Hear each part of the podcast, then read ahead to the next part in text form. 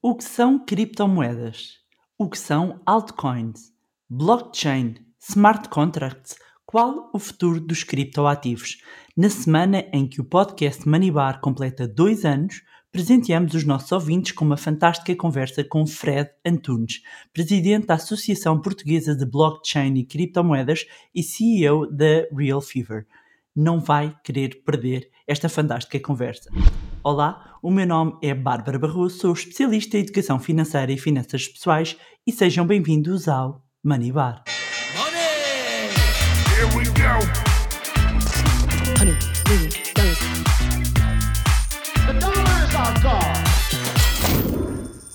E hoje trago para aí, eu, eu atrevo-me a dizer que era o convidado mais pedido uh, uh, dos últimos tempos. Licenciado em filosofia, filosofia e eu que gosto de filosofia, estar aqui enganar-me uh, no, no nome, não. Licenciado em filosofia, pós-graduado em marketing e comunicação investigador também na área de neuromarketing, verdade? Um, presidente da Associação Portuguesa de Criptomoedas e Blockchain e CEO da Real Fever. Um, tenho o prazer de ter comigo hoje Fred Antunes. E Fred, muito obrigada por uh, vires aqui ao podcast Manibar a ajudar-nos finalmente a perceber um bocadinho mais deste mundo de blockchain e moedas. Olá, boa tarde. Uh, agradeço desde já o convite, é um gosto estar presente, portanto, vamos a isso. Uh, então, eu, eu, vou, eu preciso de entender o homem antes de entendermos os blocos e a blockchain e criptografia e criptoativos, que é filosofia, não é? A base, filosofia. Passa pelo gaming e vai uh, uh, e vais parar de repente a todo este mundo. Explica-nos quem é o Fred e como é que tudo isto começou. Uh, Sim, eh, antes de mais, acho que, é, hum, acho que é bastante fácil explicitar, porque no fundo aquilo que nós fazemos aos 39 anos de vida começa quando nós somos crianças e, portanto, uh, o que nós vamos, os interesses e as atividades que nós vamos desenvolvendo e criando, cultivando uh, quando somos mais novos, na idade da infância mesmo e depois na juventude, é aquilo que hoje é o Fred, que será algo um pouco diferente, um pouco transformado também daqui a 10 anos Portanto, se eu daqui a, a, a 20 ou 30 anos der uma entrevista, esta vai ser uma parte que influenciou certamente o que eu serei alguns no futuro. E, portanto, respondendo à pergunta, aquilo que eu sou hoje é o somatório entre uma educação um, cultural e artística um, e que depois teve um desenvolvimento como consequência filosófico, porque é onde no fundo tudo vai parar, uh, e por outro lado uma educação tecnológica, porque acabo por ter internet em casa desde 1996. Uh, eh, antes de ter internet em 1996, uns anos antes, tive um Timex 2048 que, que os meus pais compraram, depois um ZX Spectrum, depois um Commodore Amiga, depois um, um, um 286, um 386, um 486, um Pentium 1 uh, 300, um Pentium 2 500 e por aí fora. Portanto, fazendo a cadeia toda. E sempre fa fazendo o percurso. Dentro das consolas, uh, Family Game, lógico, Master System, uh, Mega Drive, Sega Saturn, uh, primeira PlayStation. Estás a abrir o baú da infância de muitos certo. de quem nos acompanha. Tecnologicamente, estive, estive cá mesmo desde o princípio e, e praticamente nunca parei.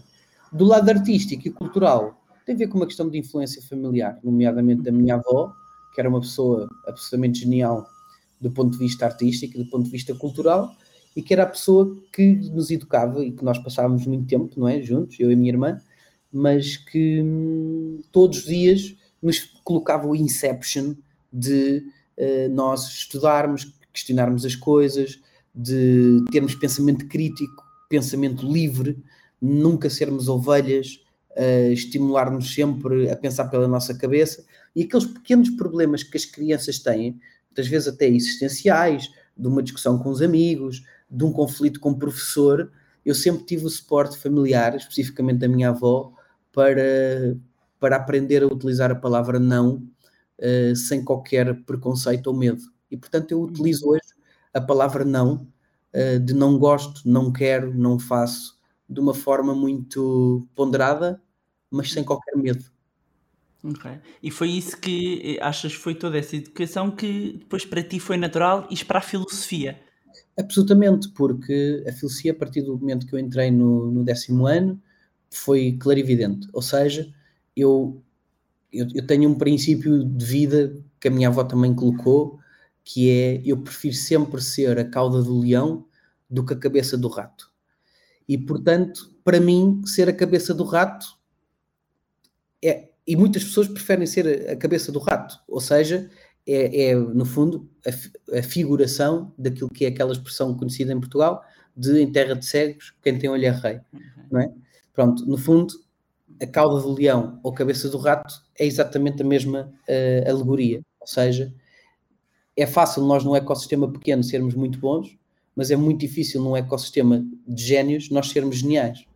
E aquilo que eu sempre pretendi e procurei foi exatamente estar rodeado em ecossistemas de pessoas geniais, para eu ter que trabalhar muito e o nível de exigência ser muito grande, para eu poder ambicionar ter um bocadinho daquilo que eles têm. E, claramente, dentro de todos os professores que eu tinha no, no secundário, tirando História e Arqueologia, que, que, que, até foi a opção quando eu terminei o 12 ano, um, as, as, minhas professoras de filosofia eram aquelas para mim mais geniais, portanto eram as que entendiam melhor o mundo, as que questionavam, as que tinham liberdade. E portanto, okay. eu para mim a liberdade é uma coisa que eu prezo muito. Uh, e os filósofos são radicalmente livres. Uh, Qual é o teu filósofo preferido? E porquê? Uh, Ludwig Wittgenstein. Um, porque hoje, hoje em dia uh, as pessoas atravessam uma linha de pensamento muito simplista, muito minimalista. Portanto, as pessoas querem tudo muito simples, muito imediato, muito rápido, muito tudo o que é muito complexo, muito superficial. Pronto, superficial é um termo mais pejorativo, ainda bem que tu utilizaste, porque assim eu posso parafrasear e não fui eu que chamei superficial a ninguém. Uh, mas pronto, era exatamente onde eu queria chegar. E, e eu, no meu íntimo, eu adoro sistemas hiper, ultra complexos, porque são os sistemas que mais me estimulam a nível neurológico de eu conseguir resolver problemas, porque os simplistas muitas vezes não estimulam nada, portanto, aliás, uhum. são como o nome indica, são, são exatamente simplistas. Um, e Wittgenstein é fantástico porque, para além da experiência de vida dele, de vir de uma família multimilionária austríaca e expor-se a combater numa guerra mundial, a experimentar a trincheira, nunca ter querido beneficiar de qualquer cunha de qualquer uh, influência para não ir à tropa, antes pelo contrário, ele entra como soldado raso, exatamente para experimentar e experienciar o que é o trabalho do soldado de trincheira, um, e depois a sensibilidade que acaba por ter de conseguir separar estética, ética e metafísica de toda a sua lógica, a lógica Wittgensteiniana. Portanto, a estética, a ética e a metafísica são aquelas três áreas secretas do íntimo do ser humano que cada um tem a sua opinião e a sua experiência e que não existe nenhuma forma de nós sintetizarmos uma, uma lógica de razão que seja absolutamente transversal a todos. Portanto, uhum. cada um tem uma experiência pessoal. E é exatamente nessa experiência pessoal que, que eu valorizo e vejo muitas vezes a geração de valor por contactar com cada vez mais seres humanos. E alguém com essas camadas de profundidade uh, tem aqui também uma outra camada uh, que se calhar menos uh, improvável de alguém que vem deste com todo este pensamento crítico e toda esta componente mais intelectual que é o teu lado de gamer. Tu consideras-te um gamer? É ou não é verdade? Hoje já um, um pouco reformado. Mas o que é que tu jogavas? Eu, eu... Tens que me explicar mais do que as criptomoedas a nível de 5 anos. Não, é fácil. Eh, quando surge a internet online, né, quando surge a ideia do online, surgem vários, vários negócios, várias atividades, várias, várias uh, atividades lúdicas. Portanto, eu diria até numa primeira fase que uh, aquilo que trouxe uh, um, o crescimento exponencial da internet foram as atividades lúdicas da Web 1.0, antes até dos negócios e tudo mais, não é? Pronto. E, e, uma das questões foi nós que já jogávamos offline, ou seja, o homem contra a máquina, Uhum. A realidade que a internet trouxe, uh, back to uh, 96, 97, 98, foi o homem contra o homem, uhum. num ambiente uh, virtual. E isso abriu a, a, possibilidade de transpormos aquilo que eram os torneios de Mega Drive que tínhamos uh, na aldeia, não é? E entre amigos, para passarmos a poder jogar com milhões de amigos, entre aspas, pelo mundo inteiro. E isso traz-nos automaticamente a projeção de um conceito muito importante e que pouco ou nada é falado, uh, nem a nível de educação, nem a nível de, de, de análise, que é o conceito de avatarismo. Ou seja, aquilo que a internet, em última instância, pelo mundo dos videojogos e hoje por outras plataformas, as redes sociais são um exemplo perfeito disso, mas que começa no mundo do, dos videojogos, é o conceito de avatarismo, ou seja, é tu transpores uma nova pessoa, a, criação de uma nova identidade uh, digital dentro de um determinado ambiente de um jogo. E, é, o, é o heterónimo digital. É, é, é, é Fernando Pessoa uh, digital, portanto, é a forma como tu consegues representar alter egos, que também te identificas com eles e que muitas vezes eles estão aprisionados em ti porque a sociedade ou a família, ou seja o que for, não te permitem uh, expressar-te, não te permitem seres esse eu que só existe em ti duas vezes por semana, por exemplo, e o digital permite uh, dar asas uh, a esse ser que vive dentro de ti, mas que não tem necessariamente uma forma material. Uh, e que muitas vezes nem tu própria o construíste na totalidade. Uh, portanto, tens a ideia dele e depois precisas de o explorar. Aliás, Pessoa explica-nos isso muito bem nos seus heterónimos, porque eles próprios se autodescobrem, não é? Um, e, portanto, se nós formos até explorar o hermetismo dentro de, de Fernando Pessoa e transpuséssemos isso para o avatarismo digital, estamos apenas e só com um século de diferença. Um, mas a, a expressão uh, humana acaba por ser literalmente a mesma. Isto para chegar onde? O Quake é claramente o jogo que, que eu joguei mais uh, uhum. no início, Quake 1, Quake 2. Depois vem é a parte um jogo de quê? Que é um jogo de quê? É um first person shooter. Uh, é um first ah. person shooter. Eu diria, aliás, dentro dos meus amigos dessa altura, continuamos a ter a mesma opinião.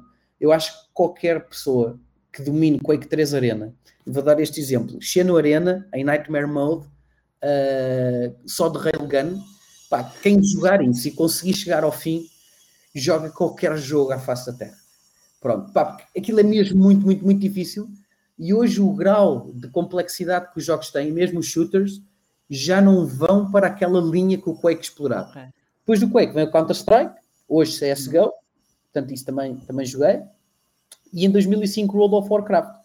O World of Mas Warcraft, jogavas de forma profissional. O World of Warcraft passei a ter mesmo, tinha mesmo um ordenado, portanto isto hoje dos esports, que hoje os miúdos são e tal, profissionais dos jogos e tal, Pronto, eu, eu vivi isso em 2005, 2006, 2007 e, e tínhamos... Dos primórdios, para aí, não? Mesmo dos primórdios, só por, uma, só por um motivo. Um, lá está, mais uma vez com este princípio de preferir ser a cauda do leão do que a cabeça do rato. Eu joguei muito pouco tempo em equipas portuguesas e às vezes as pessoas ficam chateadas de eu dizer isto porque parece que eu estou a ter aqui um, um a apreciar mais quem está de fora do que quem está uhum. dentro o que é falso é terrível quando, essa, quando as pessoas às vezes fazem essa interpretação da minha pessoa, hum. porque eu sou completamente psicopata por, por Portugal, amo Portugal e hoje só estou em Portugal e estou feliz. Mas à data, uhum. quando nós trabalhamos com outras pessoas fora da nossa cultura, e neste caso no, no jogo, e atenção, estamos a falar de tu teres conseguido coordenar 60 pessoas real time dentro de um ambiente virtual onde cada um tem classes, existem classes diferentes, funções diferentes dentro do jogo. É uma equipa? É uma equipa. E portanto, imagina a dificuldade, uma equipa de futebol que são 11 e que jogam e veem-se uns aos outros no mesmo sítio. Imagina a dificuldade que é 60 pessoas online. À data não existia uh, internet fibra, atenção, existia net cabo e funcionava muito mal. Não é? E, portanto, as latências que hoje as pessoas discutem de ter 2 ou 3 milissegundos e às vezes já é complicado, nós tínhamos que jogar com 50, 60, 70 milissegundos e às vezes picos que a NetCab nos dava de 150, 200 milissegundos, que era terrível. Pronto. Uh, mas sim, mas de facto foi um mundo que foi construído dessa forma e, e tu não, jogavas sobretudo com pessoas de fora Porque se calhar também era onde havia mais, não é? Suecos, finlandeses, noruegueses. Uh, aliás, os, os fundamentos todos do Sherwood Command, dos SK Gaming, nós acabámos por jogar todos juntos uh, àquela data, porque, porque era mesmo assim. Pronto, dou-te um exemplo, a seguir já vamos falar sobre isso, mas o Vitalik Buterin, o fundador. Pois, dizer, tu jogaste com ele. Sim, o, o, o nickname dele era Ethereum. Portanto, eu a primeira vez que O Vitalik, falar... para quem não sabe, é o cofundador da rede Ethereum. Portanto, não, tenham é mesmo, calma que a gente já chega é aos blockchain e às criptomoedas. Há uma entrevista, é, isto é muito engraçado e é fácil hum. fazer essa due diligence. Há uma entrevista que eu dei, alguns em 2007, 2006, à RTP, que inclusive a jornalista foi a minha casa, aquelas coisas sensacionalistas que os jornalistas adoram fazer, que é ir mostrar os jovens psicopatas por trás de um computador, para, para, para mostrar sensacionalisticamente hum. Eh, na televisão que este é um grupo de psicopatas uh, que está por trás disto. E de facto é falso, um, mas, mas à data, essa entrevista foi feita. E no final da entrevista, uh, ela, ela compila uma série de gente com quem eu jogava e outros, e um deles é o Vitalik com 11 anos ou 12 anos, uma coisa assim, uh, dessa data. Portanto, é muito engraçado Ai. Nós, nós, pensarmos isso, pá, pronto. Que engraçado, que engraçado de, de repente tu depois uh, deixares esse, esse mundo, ou seja, deixares e dedicares-te uh, uh, a um mundo onde se voltam a encontrar não, noutros. Não deixei, eu continuo a jogar hoje em dia, não jogo o que jogava, mas no meu escritório tenho. Jogas um o quê? continuo a jogar World of Warcraft. Uh, é o teu jogo preferido? Não, é uma, não, é, não diria que é o meu jogo preferido. É o jogo que és melhor. Não sei se é o jogo em que eu sou melhor, acho que é o jogo melhor conseguido da história da humanidade. Uh, porque de facto aquilo está mesmo muito bem feito. E para quem queira perceber metaversos, para quem queira perceber avatarismo, para quem queira perceber uh, alguma coisa antes de opinar sobre videojogos e realidades digitais, deveria jogar World of Warcraft, mas não seja pá, uma semana.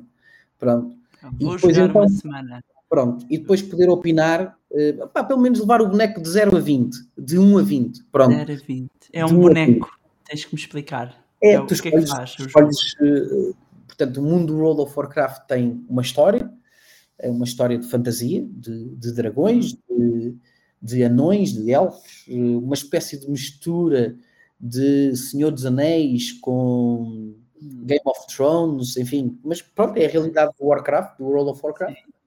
Um, tem, umas, tem histórias fantásticas, portanto, eu, eu à data, quando jogava, pá, ser lore master era assim um, um super achievement uh, de saber a história sempre toda do jogo. Um, e depois, tu quando entras tens de escolher um personagem, uma raça, pode ser um anão, pode ser um Draenei, pode ser um elfo. quem? Quem é o... Eu, tu és quem? Night Elf Hunter. Um, aliás, no meu Twitter uh, diz mesmo, sou CEO da Real Fever em full time e Night Elf Hunter em part time. Portanto, eu... então, pegando agora, transpondo para, para, para o lado uh, uh, não digital, pegando CEO da, da Real Fever, o que é Real Fever? O que é que faz a Real Fever? Só antes. Uh, a Real Fever basicamente veio para digitalizar um negócio que existia em Portugal, uh, que era a Liga Record, que, que, é um negócio de ligas de fantasia enorme nos Estados Unidos, mas que na Europa não tinha a dimensão e ainda não tem uh, que aquilo que os americanos conseguiram atingir. Um, e diria que nos primeiros cinco anos da empresa o negócio foi mesmo esta questão das ligas de fantasia, que não é mais do que um futebol manager com base em estatísticas reais e, portanto, tudo o que acontece em campo tem uma reprodução direta no, na equipa que tu escolheste e em função dos jogadores que tu escolhetes, quanto melhor eles jogarem, mais pontos tu vais ter no final de cada jornada. Genericamente é isto. O que é que fizemos hum, desde o ano passado para agora? Transformar a empresa, uh, adaptar o negócio uh, àquilo que é a modernidade. Estas minhas costelas todas de cripto automaticamente uh, derivam para a questão dos NFTs, o Non-Fungible Tokens, um, durante. O que é um NFT? Aqui vamos fazer sempre isto. Eu vou-te sempre interromper quando houver alguma coisa para explicar. NFT, aproveitar esta entrevista. É um, é um ativo digital uh, guardado numa blockchain. Portanto, uma, uma blockchain é uma estrutura de dados descentralizada que guarda ativos digitais ou ativos intangíveis, se assim quisermos, sejam eles quais forem. E desses ativos há dois tipos de ativos distintos: os fungíveis e os não fungíveis. Os, fungi os fungíveis são as típicas moedas, portanto, a moeda é divisível em várias casas decimais e é acumulável em várias unidades e são sempre iguais. Portanto, um euro mais um euro dá dois euros e os euros são iguais entre si. Por isso mesmo, fungíveis. Da mesma maneira que são uh, uh, divisíveis em várias casas decimais, de forma a podermos ter 50 cêntimos, 10 cêntimos, 1 cêntimo, 30 cêntimos, ou seja, uh, uma parte de, desse, dessa unidade é fungível. No caso dos não fungíveis, é aquilo que não é nem fracionável, nem multiplicável, ou seja, eu sou um NFT, tu és um NFT, eu e tu juntos não damos dois seres humanos iguais, damos algo diferente, sempre. E, portanto, uh, o NFT é sempre algo que está associado a um quadro de arte, a um quadro digital, associado a uma música, associado a, a qualquer evento único que uhum. não possa ser nem uh, partido em pequeninas pecinhas, nem que possa ser stakeable uh, em, em outros iguais assim. Uhum. Tem nós tivemos há pouco tempo, uhum. Ia dizer, nós tivemos há pouco tempo até uma entrevista com o Éder com o José Fonte que lançaram um NFT, um sobre a bota uh, que marcou o gol do, do Euro uh, 2016 uh, e outro sobre o, o, do Fonte era também um NFT sobre uma arte. Uh, portanto, quem não viu também recomendo que veja uh, esse episódio. Mas aproveitaste aqui esta explicação do NFT para explicar aqui um bocadinho o blockchain, mas eu ia te pedir que explicasses, uh, uh, porque há de haver pessoas que nos estão a ver que já estão interessados nesta área, é, mas há outras que vão aterrar, como é óbvio, aqui e, e, e, aproveitar este momento, que é o que nós fazemos aqui para a literacia financeira, e explicar a diferença entre Bitcoin e blockchain. Blockchain tecnologia, Bitcoin a criptomoeda e a melhor pessoa, o presidente da Associação de Blockchain e Criptomoedas. Portanto, expliquem-nos, é. Fred.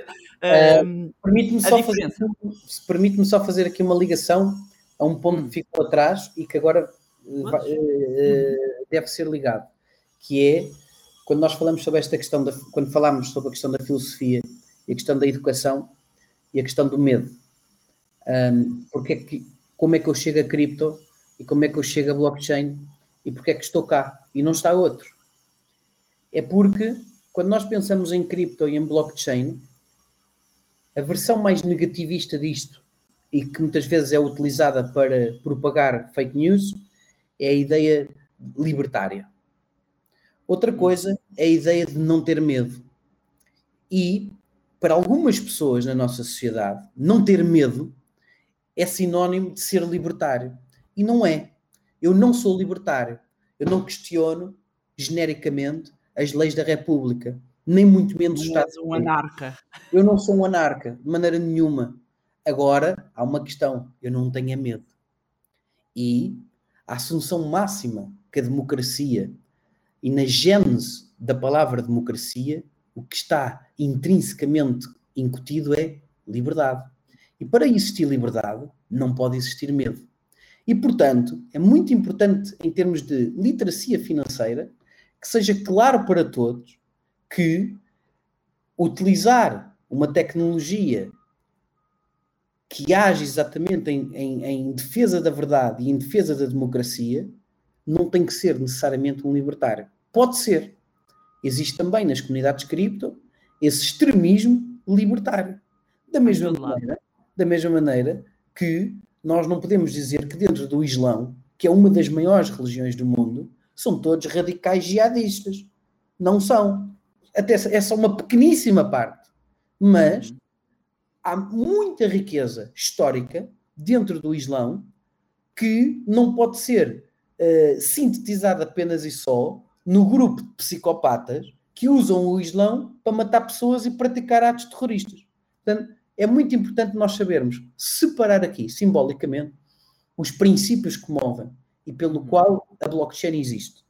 São os princípios da assunção máxima da democracia e de poder entregar à humanidade uma tecnologia que os ajude, por um lado, a serem mais livres e, por outro lado, a que, caso queiram corromper, não o possam fazer. É para isto que serve a blockchain. Nada mais. A seguir, depois desta abordagem, desta abordagem mais conceptual, vamos à parte mais prática, a mais simplista. Pronto. Que é, no fundo, aquele que as pessoas só querem saber é para que é que isto serve na prática no meu dia a dia. Na verdade, no Lá dia a dia. a camada aqui. Aquela camada. É, mas eu Só agora, vou, aquela primeira. mas eu agora ainda vou simplificar mais. É que, E Ok. agora vou tornar mais confuso a abordagem simplista. Ai, que não é- faças confusão às pessoas. é, na verdade, a blockchain enquanto tecnologia, Uhum. ela serve para muito pouco, se não tiver produto em cima. Ou seja, o TCP/IP é um tema que não se discute em lado nenhum. Ninguém discute o que é que se faz, se o TCP/IP é importante ou não para a humanidade. Mas é o TCP/IP que permite que a internet exista.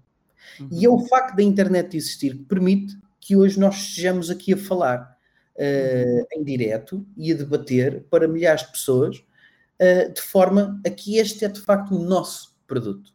Ora, seguindo o mesmo raciocínio, a blockchain por si só não serve para nada a não ser que não tenha, a não ser que tenha produto. Qual é o primeiro produto desenvolvido utilizando a tecnologia? O produto é a Bitcoin. E portanto, a separação é bastante simples de fazer, porque de um lado temos o enabler, ou melhor, temos a tecnologia que permite criar um produto. O primeiro produto que se criou, o enabler da tecnologia, é a Bitcoin. E portanto, os dois não existem um sem o outro. Contudo, para que todas as pessoas percebam, quando nós falamos em tecnologia blockchain, a Bitcoin é o produto, mas é também outra coisa. É o incentivo económico para que a rede seja sempre descentralizada.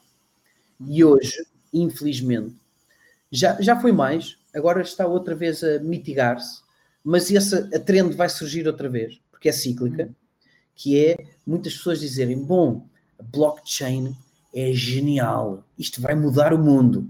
Mas a Bitcoin não é muito importante, é- não conta para nada. O que interessa é a tecnologia. Bom, a pessoa que diz isto é a pessoa que na Gênese não entende o que é a blockchain, o que é a tecnologia.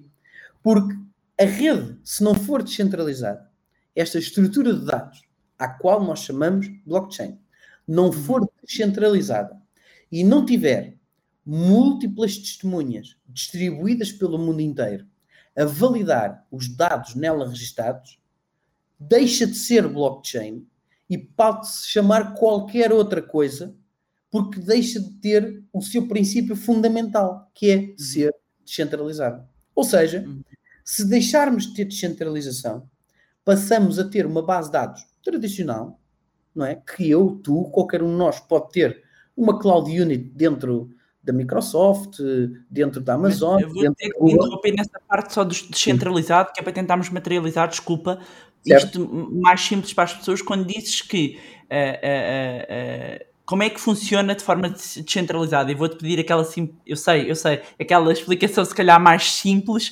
mas eh, que eu acho que é necessária. A, a blockchain é, é muito fácil para, para quem não entende nada. A forma Nada. mais simples é perceber o que é um livro de datas. Portanto, a partir de um livro de datas, qualquer pessoa deve saber o que é. Por mais que não seja, vive num condomínio, vai à reunião e tem um livro de datas. Para que é que serve o livro de datas? O livro de datas é um livro que tem um histórico de páginas, múltiplas Uhum. páginas. Em cada reunião que o grupo de seres humanos, a instituição, decide qualquer coisa, escreve na ata. E a seguir toda a gente assina. A dizer, aos, aos X dias, não sei de quê, reuniu nesta Assembleia, as pessoas não sei o quê, decidiram X, Y, Z, assinaram, muito bem. E aquilo é, digamos, o histórico, é a memória, é um ledger que ali está registado. A blockchain não é mais do que um livro de datas, por isso é que se chama blockchain, uma corrente de blocos, se quisermos assim, e Uhum. paralelamente ao livro de datas, o livro de datas tem o livro 1, a página 1, a página 2, 3, 4, 5, 6. A blockchain tem os blocos, bloco 1, 2, 3, 4, 5, 6. Enquanto que no livro de datas, as páginas andam em função do número de assembleias que forem marcadas. Numa blockchain é pré-configurado conforme a velocidade com que as páginas andam, de 1 para 2, de 2 para 3, de 3 para 4, 4 para 5, chamado os blocos. No caso da Bitcoin, é aproximadamente 10 em 10 minutos. 10 em 10 minutos há um novo bloco. E cada bloco é uma página. Nessa página, nós conseguimos registar informação. No caso da rede da Bitcoin, transações. E, portanto, o histórico, desde o dia 1 até ao dia de hoje, está 100% registado e organizado neste ledger, neste livro de datas, que é, no fundo, a blockchain. O que é que é descentralizar isto? É muito simples. É eu pegar neste livro datas, fotocopiar milimetricamente toda a sua informação e distribuir por milhares de pessoas no mundo inteiro em localizações que eu não sei quais são, nem sei quem são essas pessoas. Caso, entretanto, o presidente da associação venha atrás e diga: Bom, naquele dia do ano passado não dava jeito nenhum dizer que o orçamento foi aprovado opa, por 51% dos votos, dava jeito que fosse aprovado por unanimidade. Altera a ata e diz que foi por unanimidade. O que é que vai acontecer? As testemunhas todas que guardam cópias milimetricamente iguais de cada uma das atas vão dizer assim: rejeitado. Aqui o meu amigo não altera nem martela nada, porque nós temos a cópia original.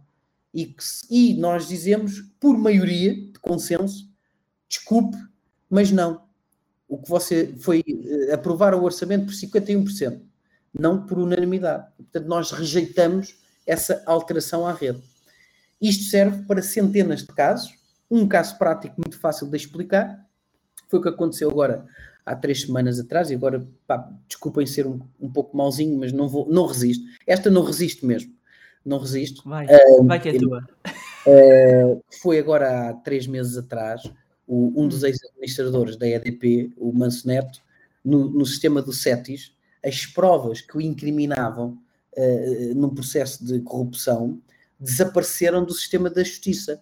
E qual foi o argumento do sistema da justiça? Opa, foi porque houve uma perda de dados e as provas por acaso foram as dele que desapareceram. Se for as minhas, certeza absoluta que eu vou preso. Nunca. Se for as desaparecem estes, nunca vão desaparecer. epá, o cidadão comum nunca desaparece. Mas da rede do CETIS, se for um, um ex-primeiro-ministro, desapareceram as provas. Se for um ministro da EDP, desaparecem as provas. Epá, e é preciso nós termos algum cuidado com isto porque no dia que implementarmos blockchain, as provas ou desaparecem para todos ou não desaparece para ninguém. Portanto, pelo uhum. menos, cria-se aqui um modelo de alguma igualdade. E é, acima de tudo, essa igualdade e essa transparência que a blockchain vem trazer de valor à sociedade. Ou seja, é que as uhum. provas registadas em blockchain, seja quem for o indivíduo, a rede é absolutamente agnóstica, seja um sem-abrigo que vive no terreiro do Passo, seja o presidente de um banco ou seja uh, um primeiro-ministro. É igual. Uma vez inscrita na blockchain já não é alterado. Está lá e toda a gente vê a rede, e tem. Quer dizer, toda a gente vê o endereço, não é? Porque a rede não, não, faz qualquer diferença do estatuto social, da posição hum. social do indivíduo. Uh, o critério é absolutamente isento e igual para todos os cidadãos. E na blockchain ficam inscritas então as transações da moeda Bitcoin. No caso da blockchain da Bitcoin, ficam registadas as transações associadas à Bitcoin. No caso da blockchain do Ethereum, eh, basicamente foi um upgrade gigante dentro da indústria, porque nos permitiu começar a trabalhar num conceito chamado smart contracts, contratos inteligentes. Ou seja, a blockchain, é que os contratos inteligentes são, no fundo, representações digitais de acordos feitos entre seres humanos. Só que em vez de termos que recorrer a um papel e assinarmos com a assinatura tradicional qualquer coisa que acordamos, um smart contract acaba por ser um processo, um contrato de auto-executável em função daquilo que múltiplas partes acordarem entre si.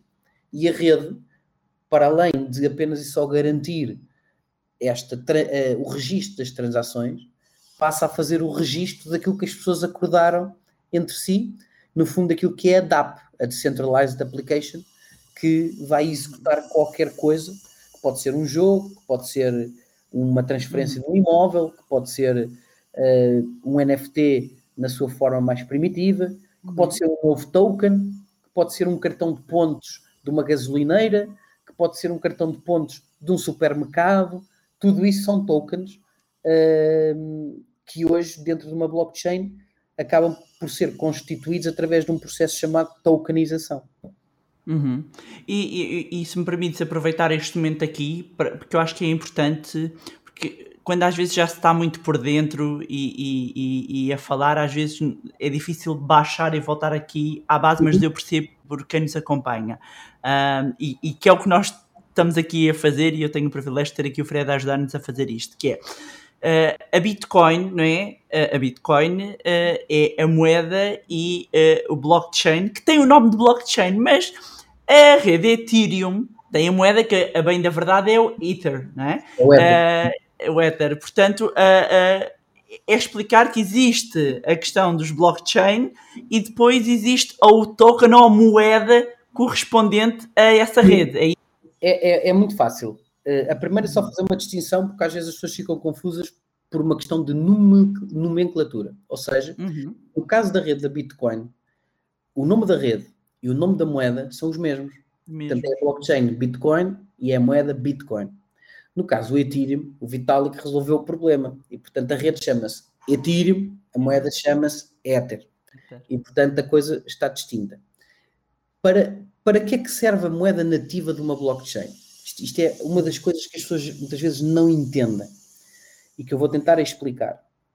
Se eu contratar hoje um serviço de alojamento em cloud, na nuvem, que todos nós temos, seja Dropbox, seja um, o, o, serviço da, do OneDrive, seja o serviço da Amazon, a nível corporativo, uh, contratamos um serviço ou Microsoft Azure, ou da Google, ou AWS, ou AWS, exatamente, whatever, nós pagamos uma subscrição mensal, certo? Uhum. E portanto, o Dropbox custa 10 euros por mês para nós termos alojamento que faz o backup dos nossos dados e que se ficarmos sem computador, a partir dos dados estão lá guardados. Quando nós operamos numa plataforma descentralizada, nós temos também que pagar. Para quê? Uhum temos que pagar para que esses servidores guardem a informação que nós queremos que eles guardem. Como é que nós pagamos? Em vez de pagarmos em moeda fiduciária soberana, como pagamos em euros ou dólares à Amazon, à Microsoft ou à Google, quando nós operamos dentro de uma blockchain descentralizada, nós pagamos em moeda nativa. Se for Ethereum, pagamos em Ether. Se for Binance Smart Chain, pagamos em BNB. E tudo aquilo que nós queremos fazer dentro da rede tem que ser pago são os FIIs uhum. das transações. Uhum. Todos os registros são pagos. Um smart contract para ser deployed tem que ser pago. Uh, um NFT para ser minted tem que ser pago. Os tokens para serem emitidos têm que ser pagos. Portanto, tudo é pago à rede. Só que em vez de esse, esse revenue, esses FIIs serem pagos e vão todos para o bolso da mesma grande empresa, ou seja, quando nós pagamos a Dropbox, vai para a Dropbox, quando pagamos a Google, vai para a Google, quando pagamos a Amazon, vai para a Amazon. No caso de uma blockchain descentralizada, a geração de riqueza é distribuída por todos os mineradores no mundo inteiro. E, portanto, em vez de ser só uma empresa e só um tipo a receber o dinheiro de tudo e a ficar dramaticamente multimilionário, quando nós operamos com filosofia blockchain e na rede, nós estamos a. Os FIIs pagamos são distribuídos por todos os que validaram essa informação na rede àquilo que se chamam os mineradores. Sejam os mineradores no algoritmo, no algoritmo de, com máquinas ligadas, como é o Proof of Work, seja no Proof of Stake, onde aqueles que também estão a validar transações recebem na mesma uma parte das transações.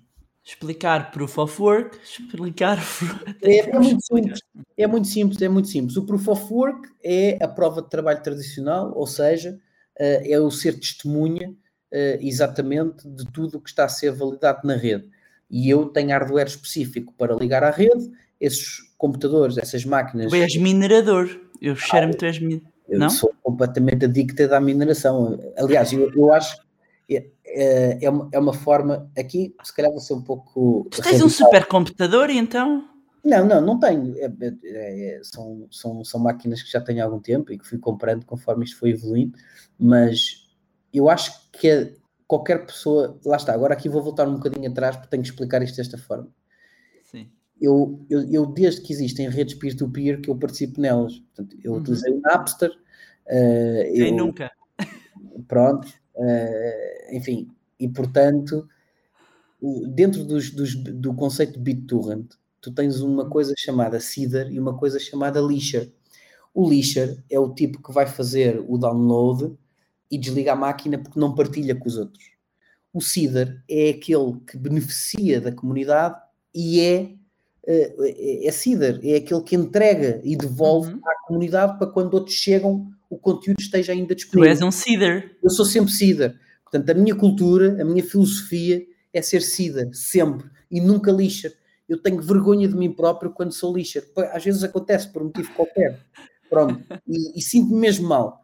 E, portanto, okay. qualquer pessoa que está no mundo cripto, a forma de ser Seeder, no fundo, é ligar uma máquina e contribuir para a rede para que a rede seja o maior possível e o mais Mas agora as pessoas estão a ver e acham que vão ligar o seu computador que ao pé do teu é um Spectrum, possivelmente, e que vão começar a minerar. Uh, mas isto para minerar, eh, qualquer mas, pessoa pode minerar. Qualquer pessoa pode minerar e pensem no seguinte: o, o mindset nunca explicar pode... porque, porque é que este, temos que voltar sempre, tem que ser, tem que ser porque eu vou este, este podcast contigo vai ser a base, portanto, o que é minerar?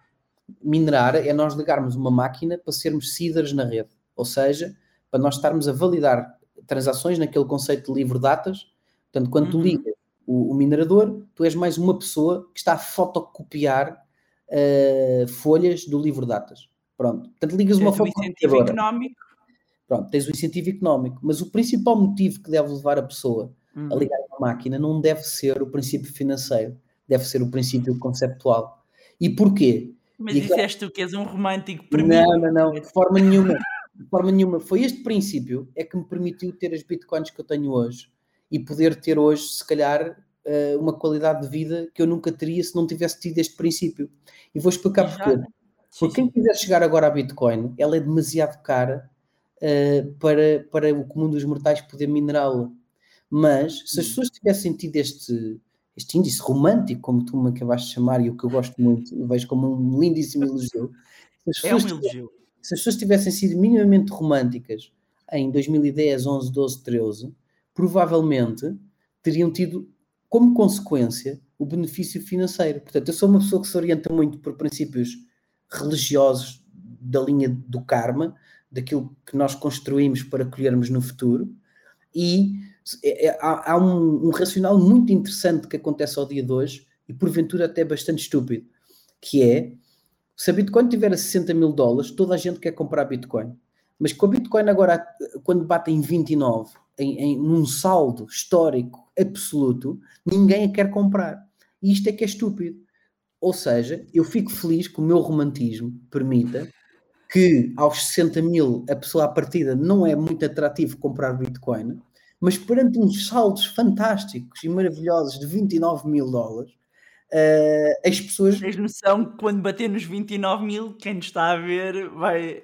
Não, quer dizer, ah, carne toda no 29, pode bater nos 20, pode bater nos 25, mas se tu fores a, a, analisar estatisticamente o volume de compra e venda de Bitcoin a 60 e a 30, uh, é estupidamente. Uh, é, mas isso é igual noutros ativos, não é? Pronto. Eu sou uma girl é. mais de stocks e é igual. Exato. Pronto, ah? diria que quem quiser minerar neste momento, o que tem que fazer é correr o risco ou ter uh, a capacidade de estudar aquilo que nós estudámos há 8 ou 9 anos atrás, que foi o quê? Foi minerar redes que nós considerávamos. Mas quanto tempo é que eu vou demorar Uh, e quanto tempo é que eu vou conseguir ter uma Bitcoin? Vou falecer primeiro antes de conseguir. Uh... Não, eu acho que já não precisas é de pensar em Bitcoin. Bitcoin, a corrida. Minera-se o quê? Minera-se outros, vão-se minerar outras moedas.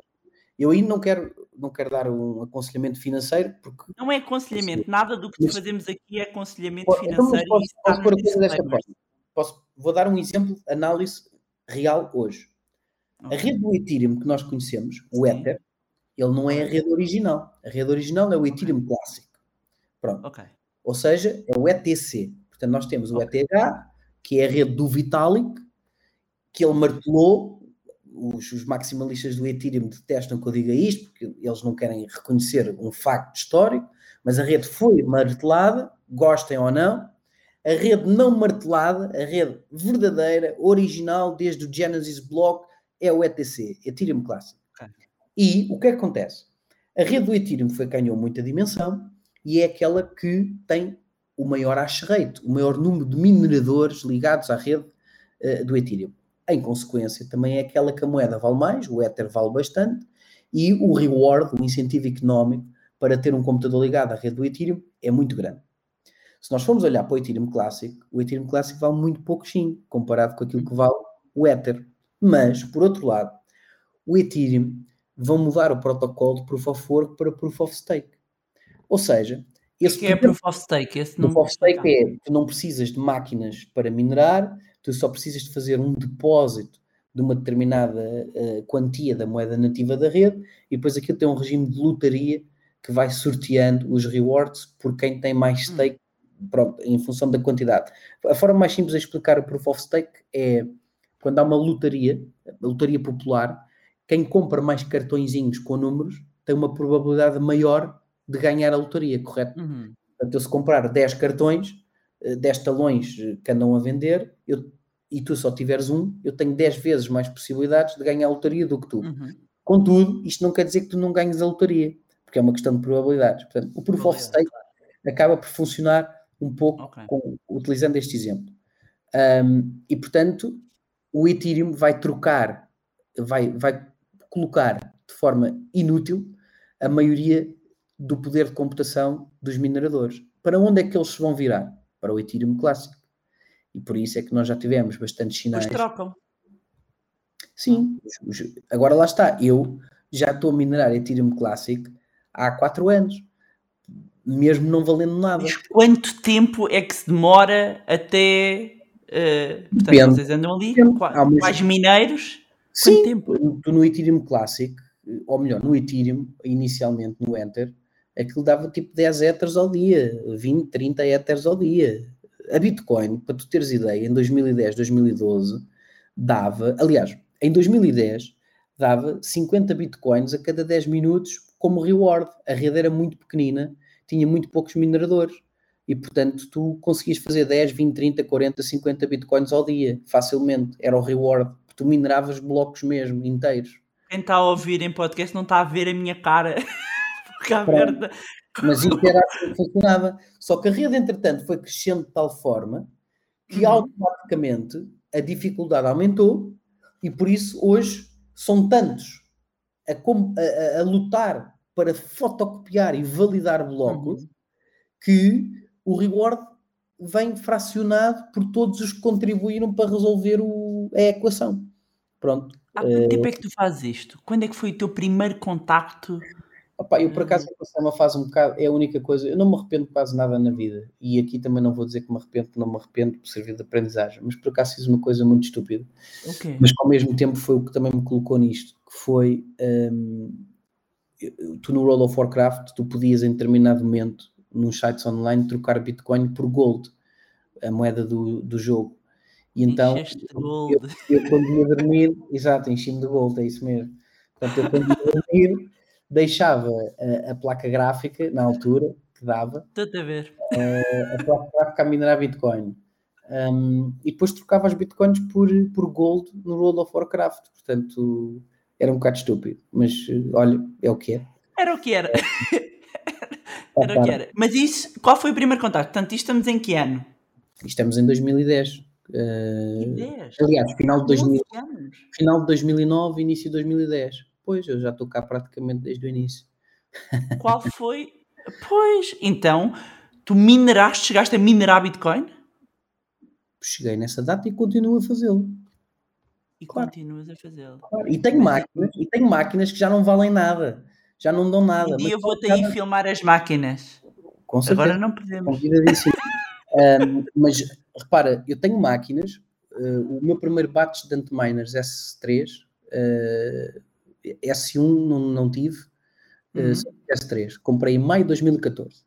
Uh, uma primeira, comprei 10 máquinas, 10 S3, Antminas S3 em 2014, em maio de 2014, primeiro batch. Mas quem é que te meteu nisto? Como é que tu vens aqui? Por causa do jogo? Uma parte por causa do jogo, outra okay. parte por causa dos cypherpunks, porque o, o, os cypherpunks era o, o, movimento que eu seguia, okay. que era a malta digital sem medo.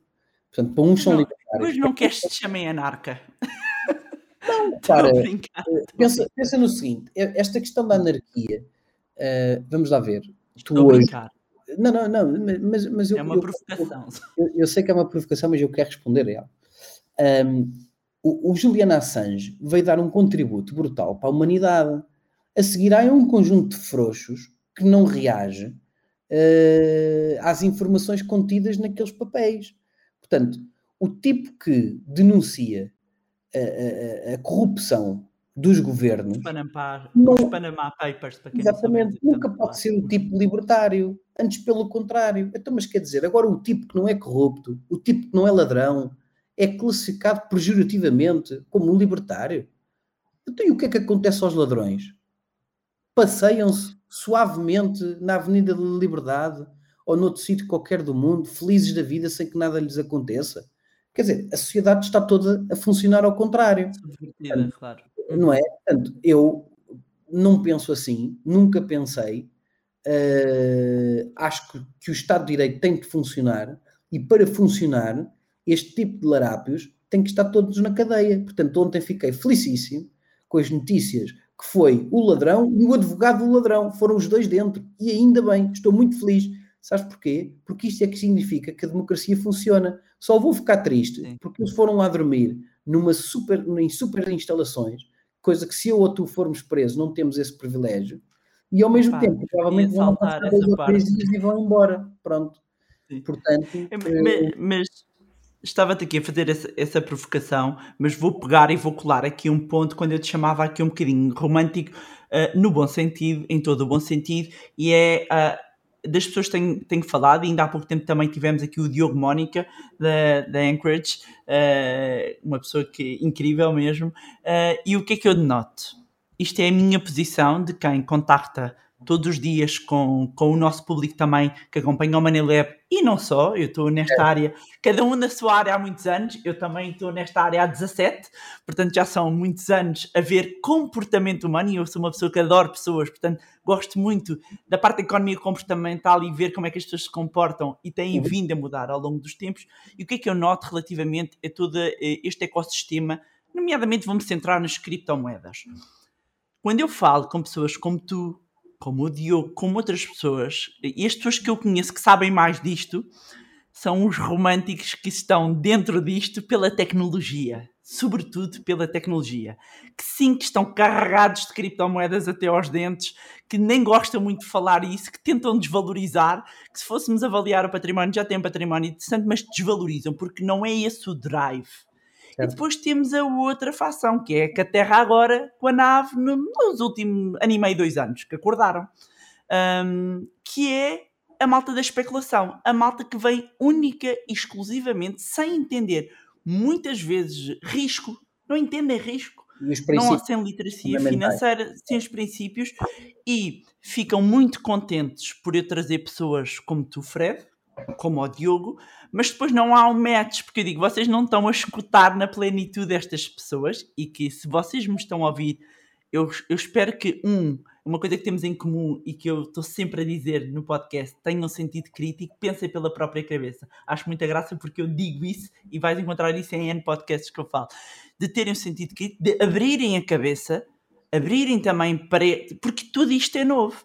Eu cresci e, e fiz a minha carreira toda colada ao mundo financeiro e colada uh, a Wall Street um, e acho, e já disse a muita gente, e eu uh, aqui parece, acredita que apesar de ser muito respeitado no mundo financeiro, há quem me veja também como libertinária do mundo financeiro, uh, mas eu digo o que eu penso, é o que é, uh, que é as, uh, o mundo financeiro, e eu já disse isto a alguns, eu acho que há uma parte de pessoas que estão a dormir relativamente a isto, e quando acordarem, e já vamos aqui a falar sobretudo de DeFi, que é uma área que eu me interesso muito, a parte de DeFi, porque eu venho lá, da parte financeira, né?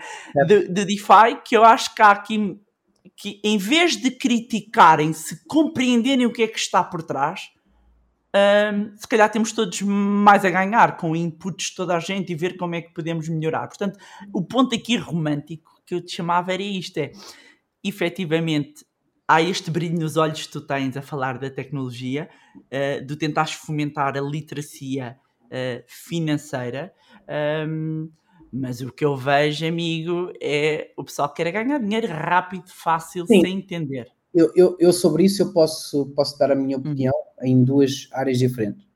Eh, tu falaste do Diogo, o Diogo é uma pessoa mesmo extraordinária. Uh, eu não conheço tão bem quanto, quanto gostaria, e infelizmente a pandemia também ainda não nos colocou uh, pessoalmente. Quando isto passar, a gente faz aqui um mega encontro. Mas há uma outra pessoa, há uma outra pessoa que eu tenho uhum. uma estima enorme e, e, é uma pessoa que se calhar até podias convidar um dia para vir falar uhum. sobre cripto, porque vai dar uma visão um pouco diferente da minha, mas ainda assim super intensa, que é o Nuno Correia, da U-Trust, uhum. que é, é, um dos founders e é o, o atual Chief Strategy Officer. E há muitas vezes que são duas, três, quatro, cinco, seis da manhã e nós estamos em calls a trabalhar e, e enfim, a fazer coisas. E há muitas vezes que eu, que eu pergunto ao Nuno, não tenho, ele não se vai chatear comigo de dizer isto, muitas vezes que eu pergunto ao Nuno, Nuno, o que, é que, o que, é que nós estamos aqui a fazer, meu? Às três ou quatro da manhã, pá, a fazer projetos, a montar coisas, a inventar coisas, o que é que nós estamos aqui a fazer? Pá. E o Nuno responde-me uma coisa, e é a verdade e é de facto o que eu também penso, que é Fred, tu estás aqui pela tua filha. Tu já não é pelo que é que tu precisas ou deixas precisar, ou... porque isto depois é, quando nós dizemos isto, parece que está tudo multimilionário, não tem nada a ver com isso. Repara, uhum. isto é uma camisola, se for preciso, vejo também uma camisola todos os dias. Não visto porque depois tenho a minha mulher a se chatear comigo e, e as pessoas vão criticar porque eu uso sempre a mesma roupa ou coisa do género, entendes? Portanto, sim, sim, quer dizer, eu tenho outras coisas para me chatear do que isso. Uh, sim, há outras preocupações quando eu acordo uh, no meu dia. Eu sou mesmo viciado em trabalhar e, portanto, não é trabalho, é tu se me colocares num sítio com uma piscina e ali numa praia qualquer, num resort qualquer, por mais luxo que aquilo tenha, ou por mais humilde que aquilo seja, eu vou ter mesmo o meu computador e o ambiente à volta é apenas e só para eu estar bem e bem alimentado, bem dormido e feliz com as pessoas que eu gosto à volta, para eu poder continuar a trabalhar e a desenvolver a indústria. E é isto que tu vais encontrar, é o drive, na maioria das pessoas que de facto desenvolvem a indústria. E, e, há pessoas que o fazem de forma muito mais conhecedora, muito mais evoluída, muito mais intensa até do que eu. E, e por isso é que nós temos uma comunidade fortíssima quase inabalável e inatacável, porque os, eh, para além da parte romântica, a ética, a ética é muito forte, muito potente. E, e esta ética acaba por ser o principal asset que dá lastro à criptoeconomia. Quando perguntam o que é que está por trás, mas onde é que está o valor da Bitcoin?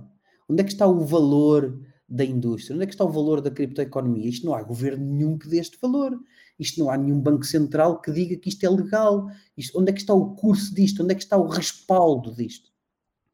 Está no que tu acabaste de falar. Está nas pessoas. Está no drive que vês nesta gente.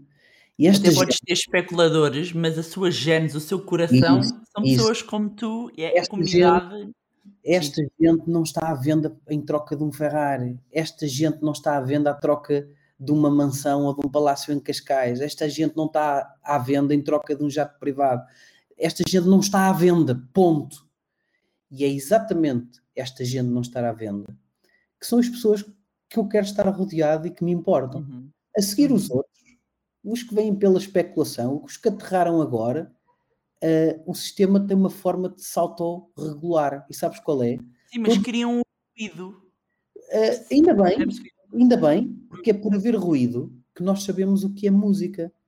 Porque se não existir ruído, nós nunca vamos saber o que é melodia. Epá, mas depois calham, depois perdem as coisas e depois é de contar, porque depois vêm para aqui, percebes? E Faz tu ficas parte, a saber coisas faz porque as pessoas.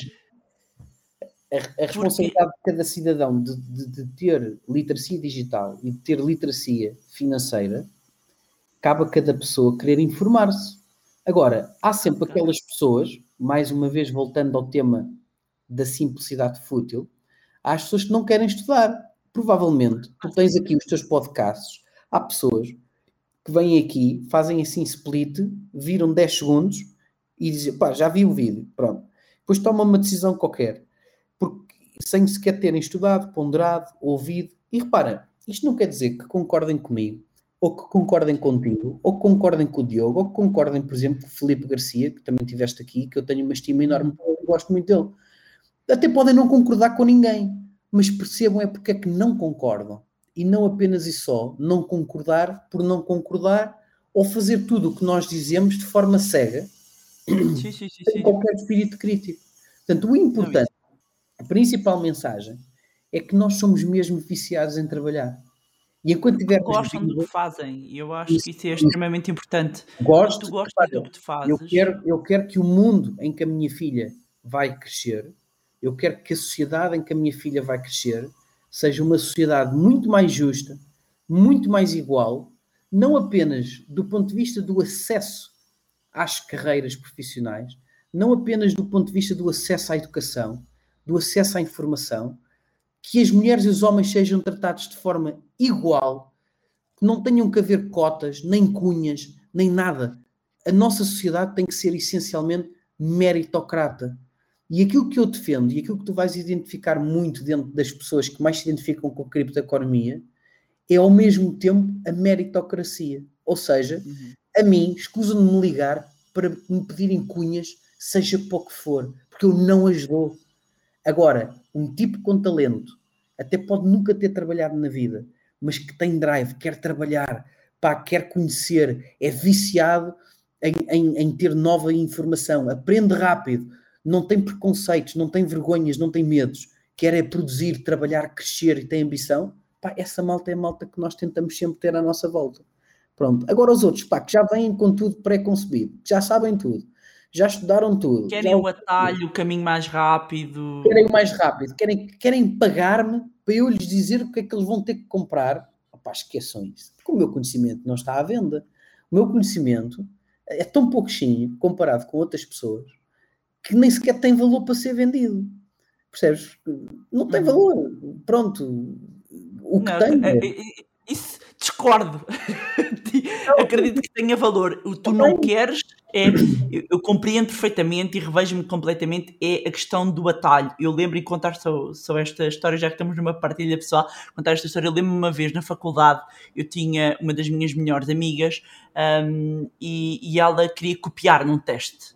Uhum. Um, e, e eu não vou dizer o nome dela, eu disse não, eu puxei a folha e disse eu explico-te.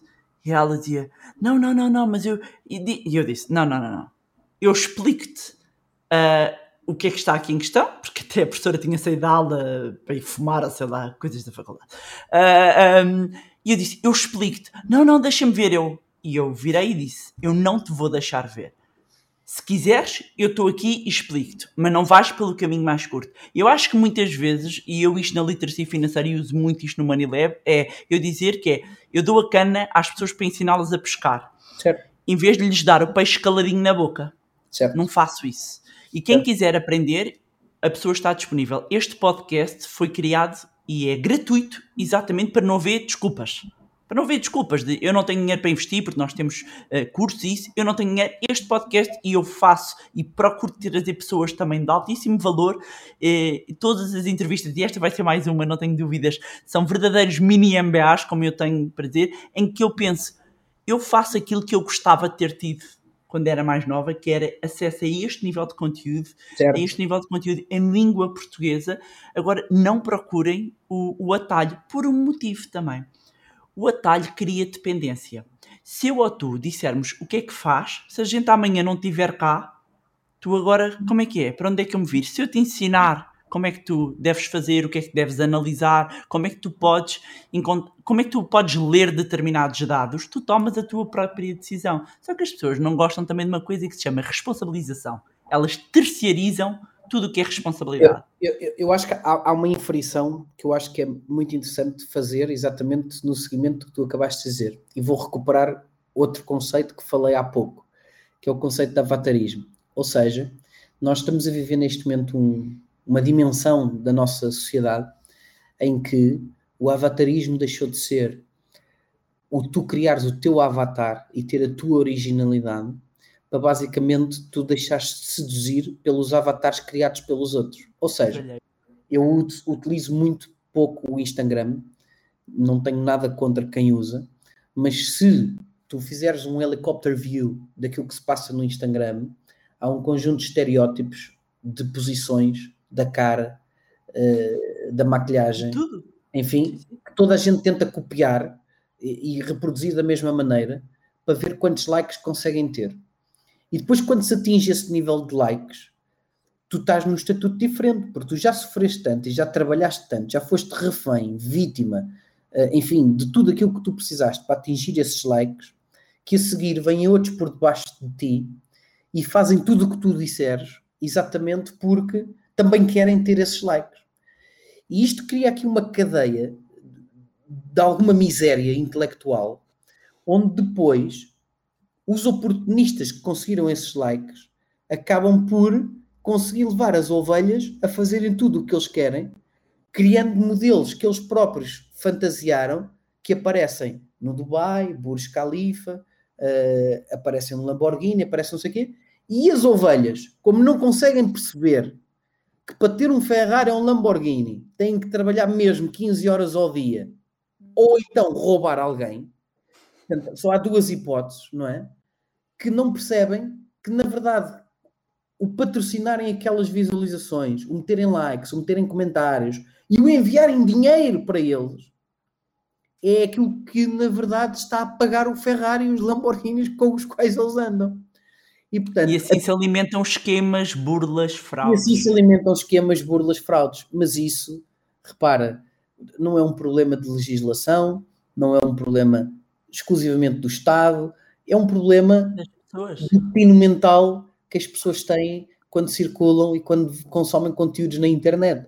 Portanto, nós fazemos a nossa parte, mais uma vez aquela ideia de há um grande incêndio na floresta e os elefantes estão a fugir, e há uma abelhinha que leva gota d'água para trás e para a frente, do lago para o incêndio. E os elefantes, todos juntos, se enchessem as trombas, despejavam a água e acabava-se o incêndio. Mas eu sou a abelha, portanto, eu sou aquela que vem, aquele que traz eh, uma gota de cada vez, e se os elefantes todos estiverem a fugir ou, ou não quiserem participar, eu não me importo. Eu não me importo com aquilo, com, com aquilo que não acontece. Eu importo com aquilo que as pessoas que eu tenho à minha volta que eu gosto, que temos amizade, que fazemos todos em conjunto. Pá, quem, quem está mais fútil, quem quer só aproveitar-se daquilo que os outros fizeram, não importa. Não é isso que depois vai ficar para a história. O que vai ficar para a história foram os tipos que atingiram a glória. E a glória não é dinheiro.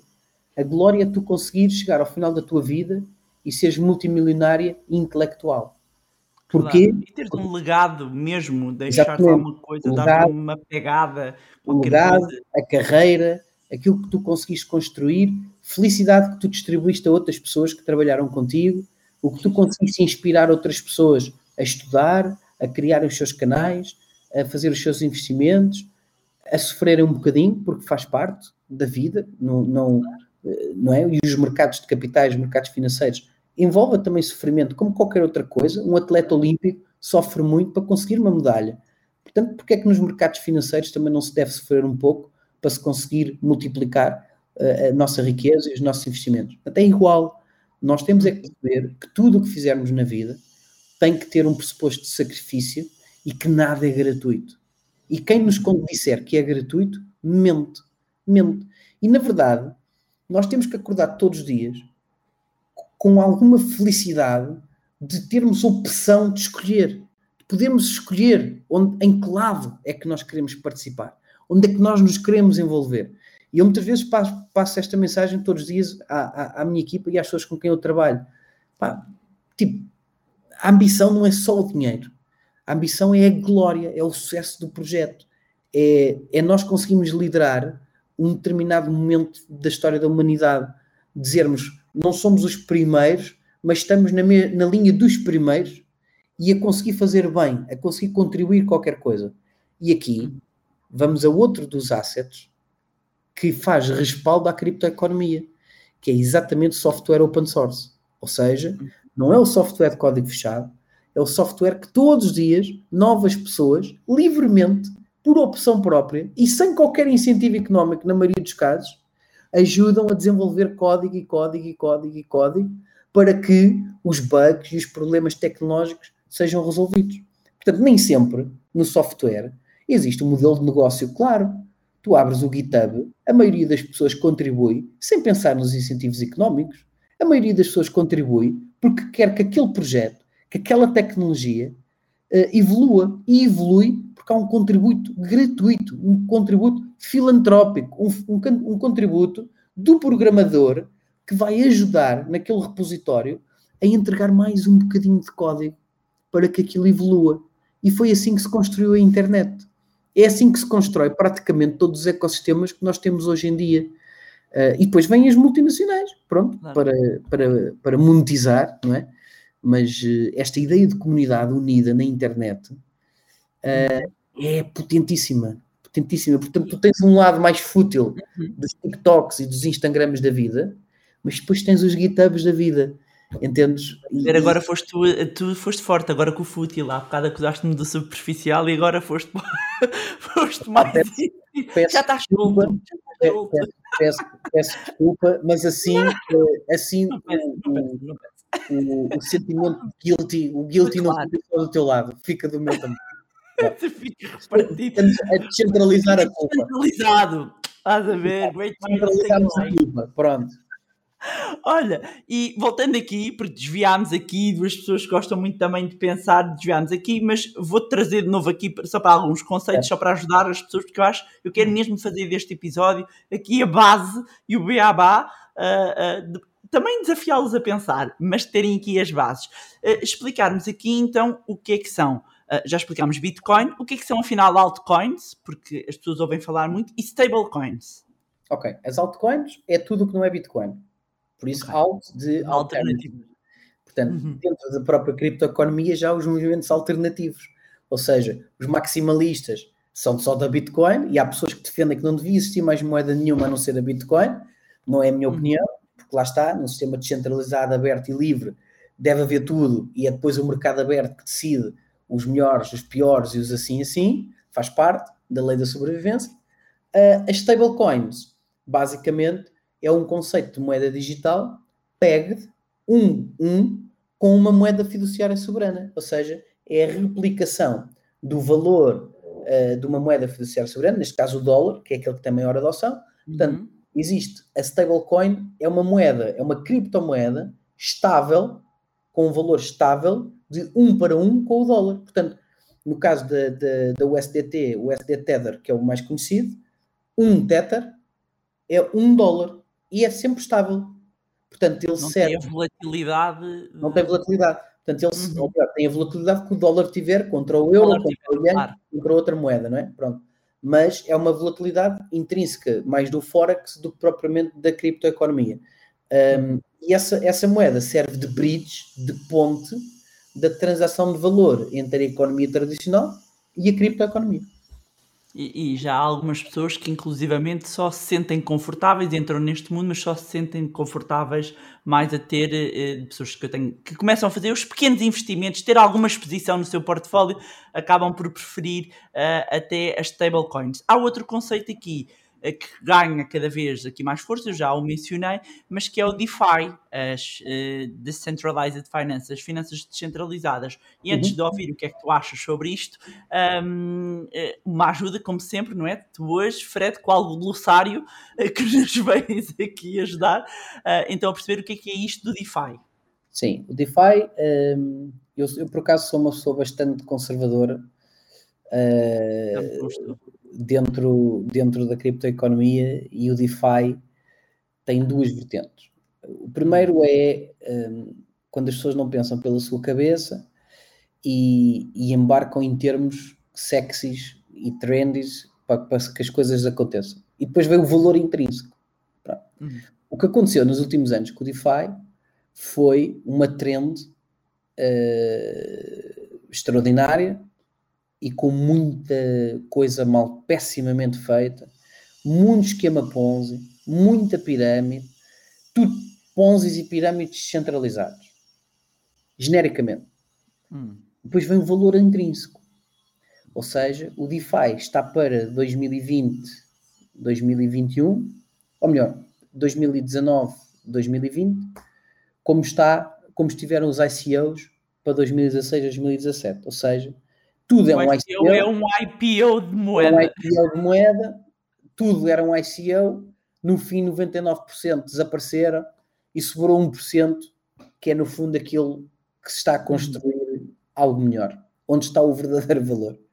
O DeFi, na minha opinião, enfim, atravessou exatamente a mesma coisa, ou seja, tem um hype muito grande, genericamente vai tudo desaparecer e no fim ficam os 5% onde está o valor intrínseco do, do DeFi. E o que é que é o valor intrínseco do DeFi? Que é, pensa a tua pergunta.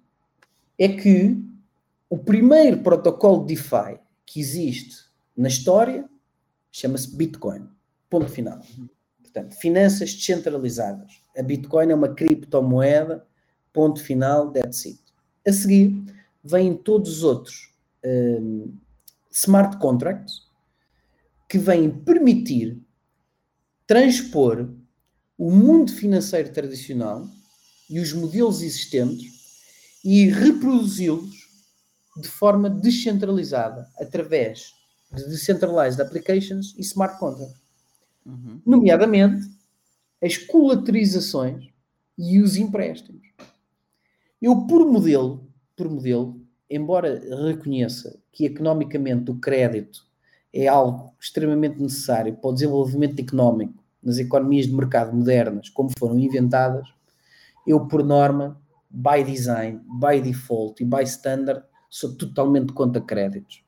Portanto, eu uso o que tenho e se eu não tiver, não uso. Portanto, é este princípio aforrista uh, e de acumulação de, de, de riqueza e não de viver com aquilo que eu não tenho. Mas eu percebo que o modelo de negócio, em muitas circunstâncias, tenha que ser o oposto, que é dar às pessoas o que não têm para pagarem depois e alguém no meio recebe uma taxa de juro por isso mesmo. O DeFi o que permite, mais uma vez, é que a entidade que no fundo cede o crédito e a entidade que recebe o colateral funciona de forma descentralizada, ou seja, mais pessoas têm a oportunidade de participar dentro da rede, seja do lado de quem dá o crédito, seja do lado de quem acede ao pedido de crédito. Porquê? Em primeiro lugar, o pedido de crédito hoje tem análise de risco, scores, etc, etc, etc. E uh, em DeFi é muito mais simples. Portanto, tu tens um colateral, coloca-lo em colateral e recebes a alavancagem que tu precisas. Do outro lado, todo o sistema de InsurTech, todo o sistema FinTech, todo o sistema de, de, de MT 760, de SB, SBLCs, Standby Letters of Credit, etc, etc, pode ser brutalmente agilizado por protocolos DeFi. Uhum. Portanto, esse é o valor intrínseco que vem uhum. depois do tsunami dos Ponzis. Portanto, é sempre assim que funciona, não tem nada de mal.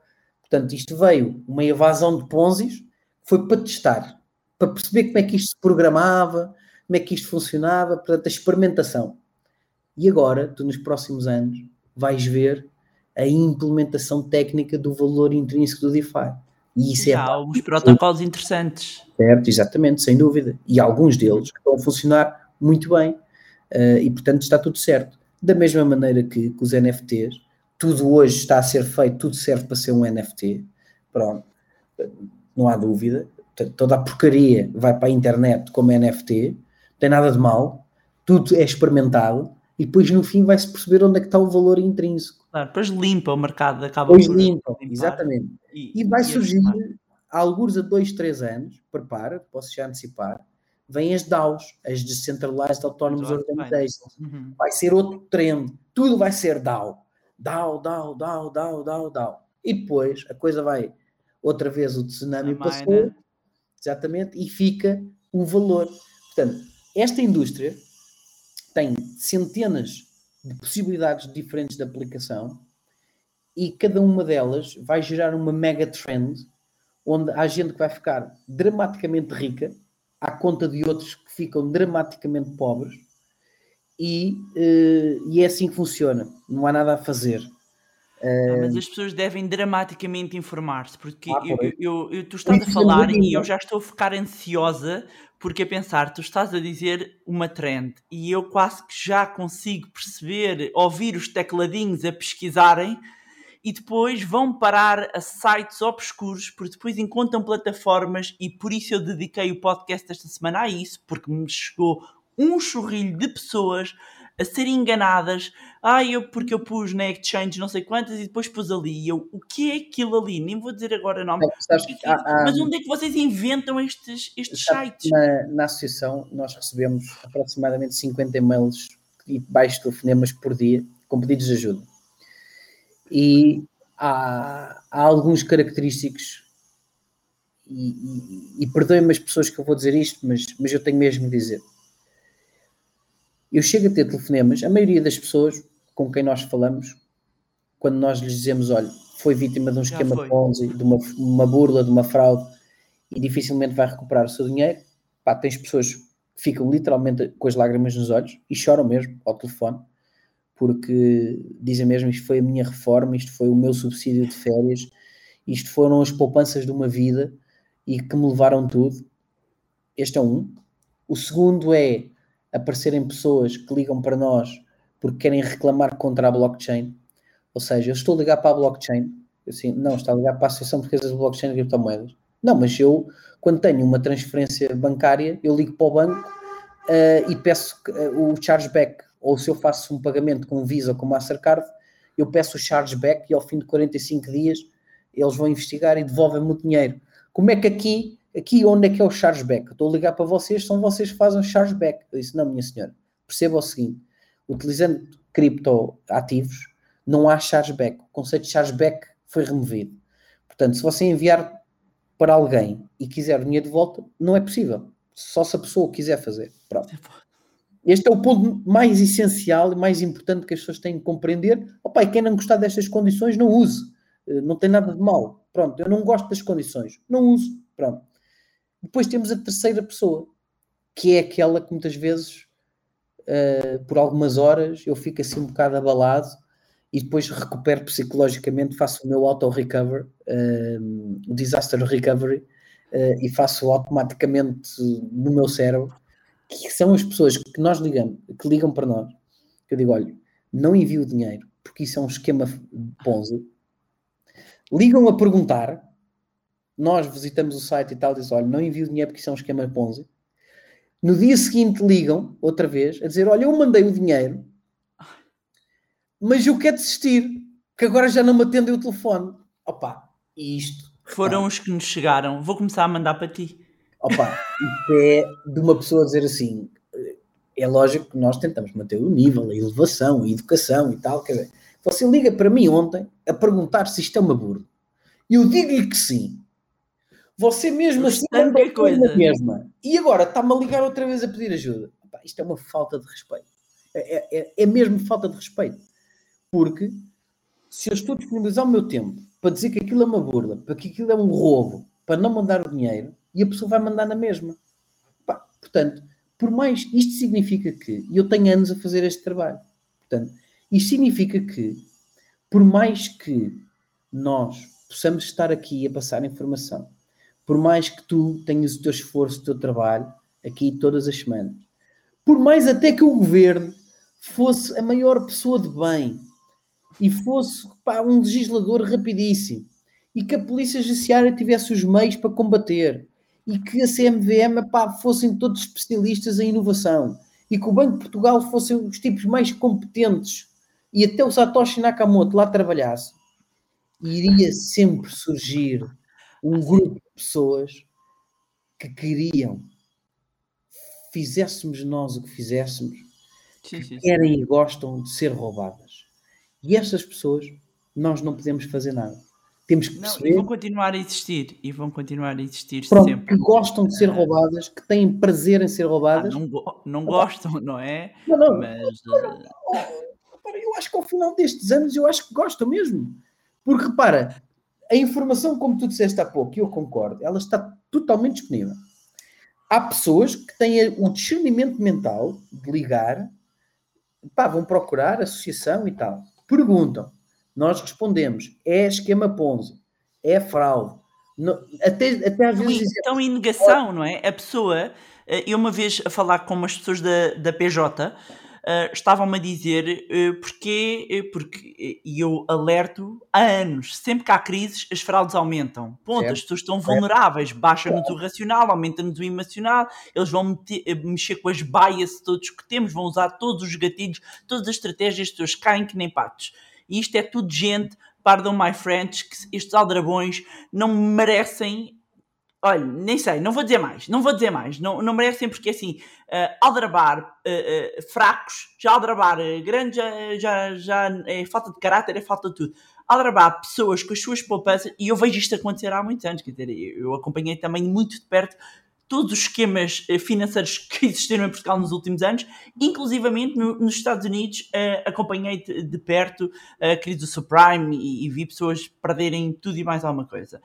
Uh, e obviamente que isto vai continuar a existir, vão continuar a, a existir fraudes e as pessoas estão em negação. que eu sinto é que estão em negação, elas não conseguem. Eu estava a dizer, a questão da PJ é dizer que as pessoas não denunciam por vergonha. A vergonha das pessoas é tão grande. E, e, e, eu às vezes quando eu falo da questão das vitórias, porque depois é outro, é outro tipo de fraude, é os oportunistas, que agora é um pontapé, é uma pedra, sai um especialista em tudo tudo, pumba, é, é, é, são modas, são modas, não é? E, e, e chega aqui um, um, momento que eu, por isso eu falo tanto nas pessoas terem o sentido crítico, uh, quando as pessoas mostram as vitórias e os ganhos, também nas criptomoedas, em todo lado, toda a gente mostra, quando aquilo vai para ali abaixo, ninguém mostra, desaparecem todos, não é? É a mesma coisa os clubes de futebol, quando, quando, quando ganha o meu clube eu apareço, quando de repente perde eu, eu não digo nada. E as pessoas têm vergonha, portanto, não denunciam.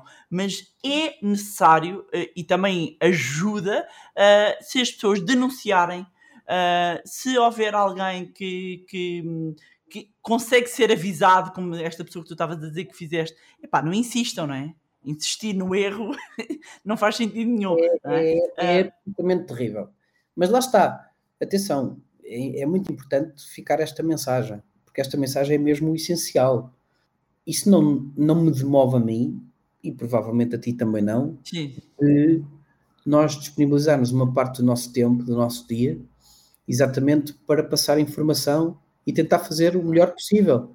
Porque, é como te dizia há pouco, este grupo de pessoas, faça o que se fizer, vai sempre existir. E nós temos que nos preocupar com aqueles que querem saber. Sim. Nós temos basta um, não é? Basta salvares um Basta um. Nós Sim. temos que nos preocupar com os que querem saber, nós temos que nos preocupar com os que Sim. querem estudar, nós temos que nos preocupar com aqueles que querem criticar de forma construtiva, seja para dizer bem, uhum. seja para dizer mal, seja para debater. E nós temos que estar sempre do lado das pessoas que não se governam com preconceitos, se governam com uh, conceitos abertos. Vamos estudar, uhum. vamos pensar, vamos investigar em conjunto, vamos experimentar uma das coisas que eu, que eu utilizo muito na, na, na, Real Fever, em todos os projetos que faço, é microtesting e testar, testar, testar, testar, testar. Não temos medo. Eu digo isso todos os dias. Não medo de falhar, não é? Não tenho medo, zero medo. Opa, se vocês falharem, eu estou cá para resolver o problema. E eu próprio, se falhar, e tenho investidores, a pessoa é o primeiro a dar a cara. Olha, sim senhor, isto falhou, não, não conseguimos. Opa, mas olha, mas testamos. Agora, não somos é loucos, do ponto de vista de fazemos coisas à toa, sem pensar, sem perder tempo em ponderar. Não, nós ponderamos muito. Esta filosofia blockchain é algo que eu utilizo na gestão das pessoas que eu tenho à minha volta, ou seja, eu ouço o maior número de pessoas possíveis dentro das qualificações e competências que lhes reconheço para uhum. operar, e portanto eu tento sempre gerar um consenso, tal e qual como a blockchain, como as máquinas fazem, para validar um bloco, eu tento validar os conceitos e as ideias e a estratégia com o maior número de, de pessoas possível. Uhum. E depois, em função da conclusão, se não houver consenso, decido eu. Pronto, assumo o risco. Mas por norma, muito raramente eu não tenho consenso. E olha, e por exemplo, uma das pessoas, vou voltar a, a citar, mas é verdade, uma das pessoas com quem eu passo muito tempo a tentar gerar consensos é com o Nuno, da You Trust. Porque ele tem a uhum. empresa dele, eu tenho a minha, mas há muita coisa que eu debato com ele para validar. Claro, de ajuda. Claro. Eh, para além da minha sim, equipe sim. interna, como é lógico, falamos sobre tudo sem qualquer preconceito. Portanto, Isto serve para esta área como para todas, não é? Para essa todas, troca, essa partilha, todas, eu todas. acho que sim, serve para qualquer. E, para, e atenção, qualquer. e é quando tu conversas com as pessoas, não com uma, uma intenção oportunista de fazeres um negócio com elas. Uhum, é quando uhum. falas com elas, pá, porque tu lhes reconheces o mesmo valor. E essas, provavelmente, para mim, são as pessoas que também captam mais a minha atenção. Que é as pessoas que me pedem genuinamente ajuda, independentemente do que eu os possa ajudar a desenvolver ou não o seu negócio. Percebes? Uhum. Isso é o que eu mais gosto, é o que eu tenho mais prazer em ajudar. E se calhar depois, até como consequência, vou mesmo ajudar a desenvolver o negócio. Sim, sim, sim, porque tenho lá o skin in the game, porque tenho a paixão, claro. esse romantismo metido sentir que aquilo também é um bocadinho meu. Portanto, quando nós construímos coisas em conjunto, o que interessa é que todas as partes sintam que aquilo é um bocadinho delas. Uhum. E não apenas só em palavras, dizer, olha, isto também é teu e tal, mas é grande treta, não é? Não, é mesmo a pessoa sentir mesmo que aquilo é um bocadinho dela e que as opiniões dela são ouvidas e que os contributos que ela traz e o que ela desenvolve no seu dia a dia cada vez tem mais e mais e mais empowerment para construir e fazer mais. Às vezes temos que nos chatear um bocadinho pá, para, para, uhum. para realinhar os blocos, mas faz parte de nós. É, é, muito mais fácil as máquinas gerarem consensos do que os seres humanos gerarem. Claramente. Falámos aqui de finanças centralizadas e, e, eu sei que a conversa vai longa e nós ficaríamos horas aqui, um, mas eu, eu, queria ouvir-te aqui num, num, ponto que é, falamos de Bitcoin e do ponto de ser muito descentralizado, aqui é, é uma máxima, não é? Mas quando nós falamos de minerar, a concentração está muito ali, Oriente, não é? Está muito é. ali na China. Ora bem, na China, como bem sabemos, há riscos, não é? E uhum. uma China que está muito interessada até no yuan digital, hum, não há aqui um risco, não é? Explicar às pessoas, estás a ver, mas não há aqui um risco de, ups, se calhar desligamos aqui umas máquinas. Hum, não há esse risco depois de haver aqui hum, e explicar às pessoas o que é que significa, ou seja, esta concentração da mineração na China, o que é que Sim. significa, que vamos, risco representa vamos, uh, uh, para a própria rede, não é? Vamos por partes. Uh, hum. Eu há muitos anos que publicamente, se há coisa que eu critico a Bitcoin, e critiquei e critico, era a centralização da mineração estar em território chinês. E eu, em alguns podcasts, atravessava-me com esta opinião, pois tinha centenas de pessoas contra mim a dizer que eu estava errado e que não era nada assim, etc, etc. Mas eu, como penso pela minha cabeça, mantenho sempre a mesma opinião e fico muito feliz que hoje tu me coloques uma pergunta com a qual eu, coerentemente, sempre uh, identifiquei como um problema. A questão é que nas últimas semanas surge uma movimentação do governo chinês exatamente de tirar a mineração da China, de a proibir. E isto dava quase um podcast de perceber do ponto de vista de estratégia mundial, económica, estratégia militar até, uhum. domínio do mundo, se é positivo ou negativo para a China perder os 60% ou 70% de poder de mineração da Bitcoin, sendo que acaba por ser um, um ativo digital, o, o, principal ativo digital neste momento do mundo. É lógico que a questão do yuan digital é um ponto extremamente inteligente da tua parte colocar, porque as coisas não estão dissociadas. E de facto, a estratégia nacional chinesa é, numa primeira instância, conseguir substituir a unidade de conta mundial do dólar para o yuan. Isso aí parece, digamos, unânime um, e, e não, não me gera grande dúvida. A questão é que o yuan digital ele por si só tem algumas configurações técnicas que são substancialmente perigosas para as democracias europeias e ocidentais. Hum. Nomeadamente, o facto de o, o, este dinheiro digital ter um prazo de expiração, se não for usado. Hoje nós temos euros, os euros não expiram. Portanto, eu tenho uma nota de 100 euros em casa, em, até o próprio escudo, que já não existe, eu ainda o posso continuar a trocar, uhum. porque ele não expirou. Pronto. E o euro não tem uh, prazo de expiração. Portanto, o yuan digital vai ter. Mas tem ainda uma componente mais perigosa para as nossas democracias. É que ele traz intrinsecamente programado áreas específicas onde pode ser gasto, onde pode ser utilizado. Portanto, uma, imaginem o cenário de eu ter euros que só posso usar numa gasolineira, euros que só posso usar uh, num restaurante e euros que só posso usar uh, no Slide and Splash no Algarve, no parque aquático. Quase como se fossem milhas, isso nem é dinheiro, isso nem é moeda, isso, não é? Isso. isso, isso. E portanto, acaba por dar ao governo um poder, primeiro, claro, das suas liberdades. Exatamente. Onde é que eu quero consumir uh, o que é que eu quero consumir, o que é que eu quero comer, o que é que eu quero beber. Por outro lado, eu tenho um prazo para o poder fazer. E, portanto, é, seria muito interessante nós analisarmos esta questão. Eu tenho uma opinião muito uh, pessoal. Há muitos anos que estudo a China e que estudo os movimentos chineses. Não sou uma pessoa anti-China de forma alguma. Atenção, uhum. atenção. Sim, sim, sim. Antes, pelo contrário, eu acho que há situações muito mais perigosas no nosso próprio país do que qualquer tipo de mobilização chinesa territorial uh, no mundo inteiro.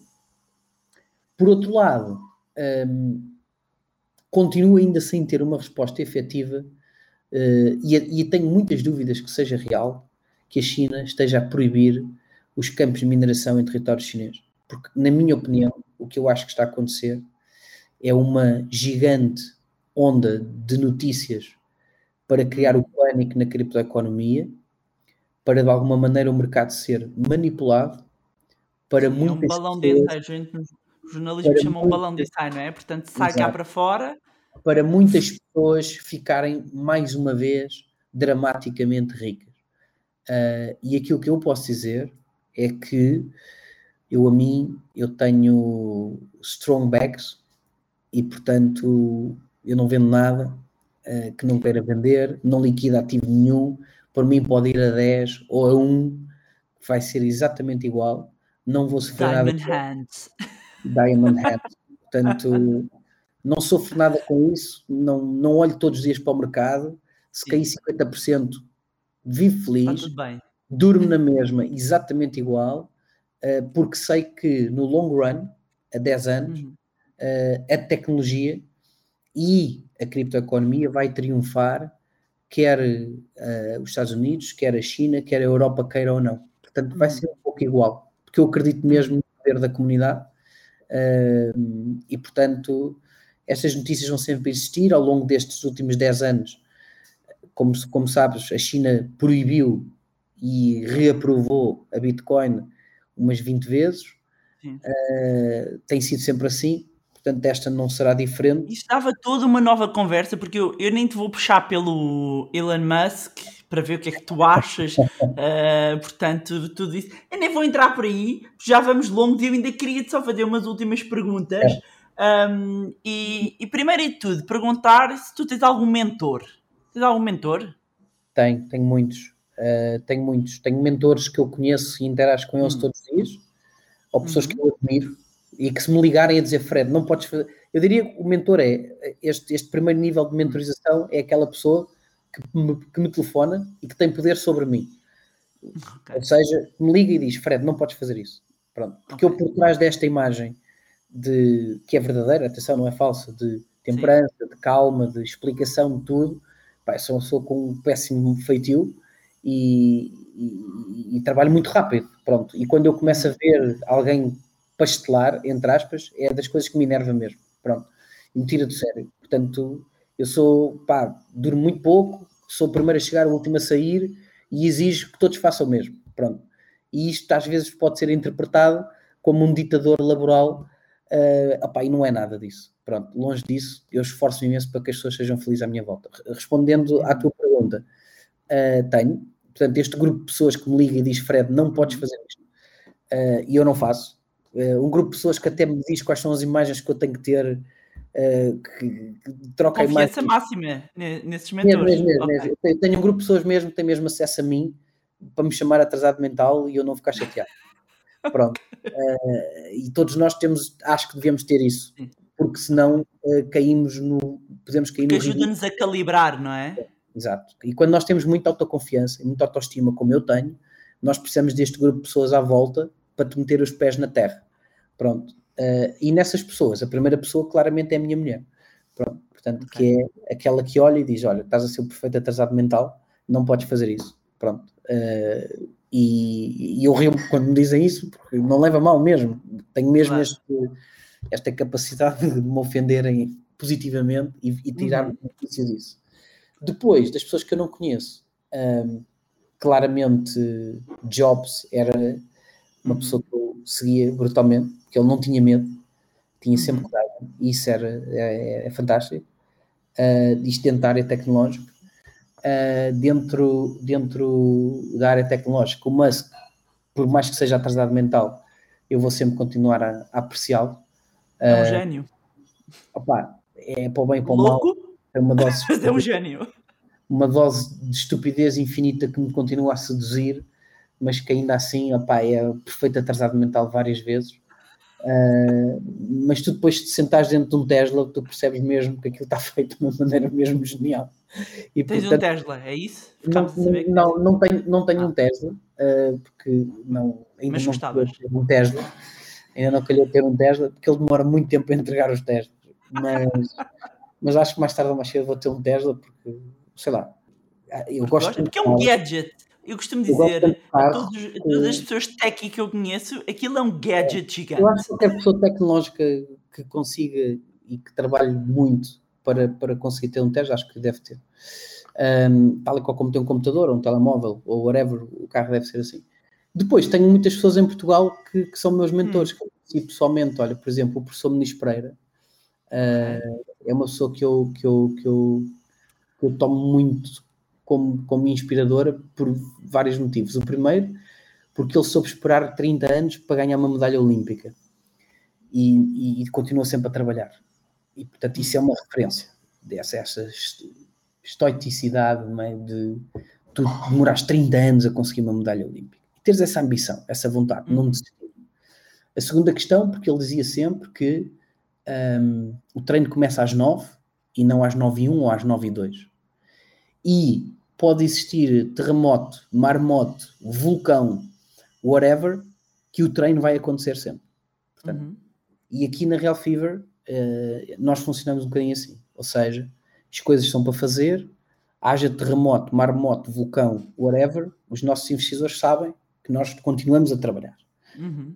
opa, depois eh, às vezes pode haver percalços, não é?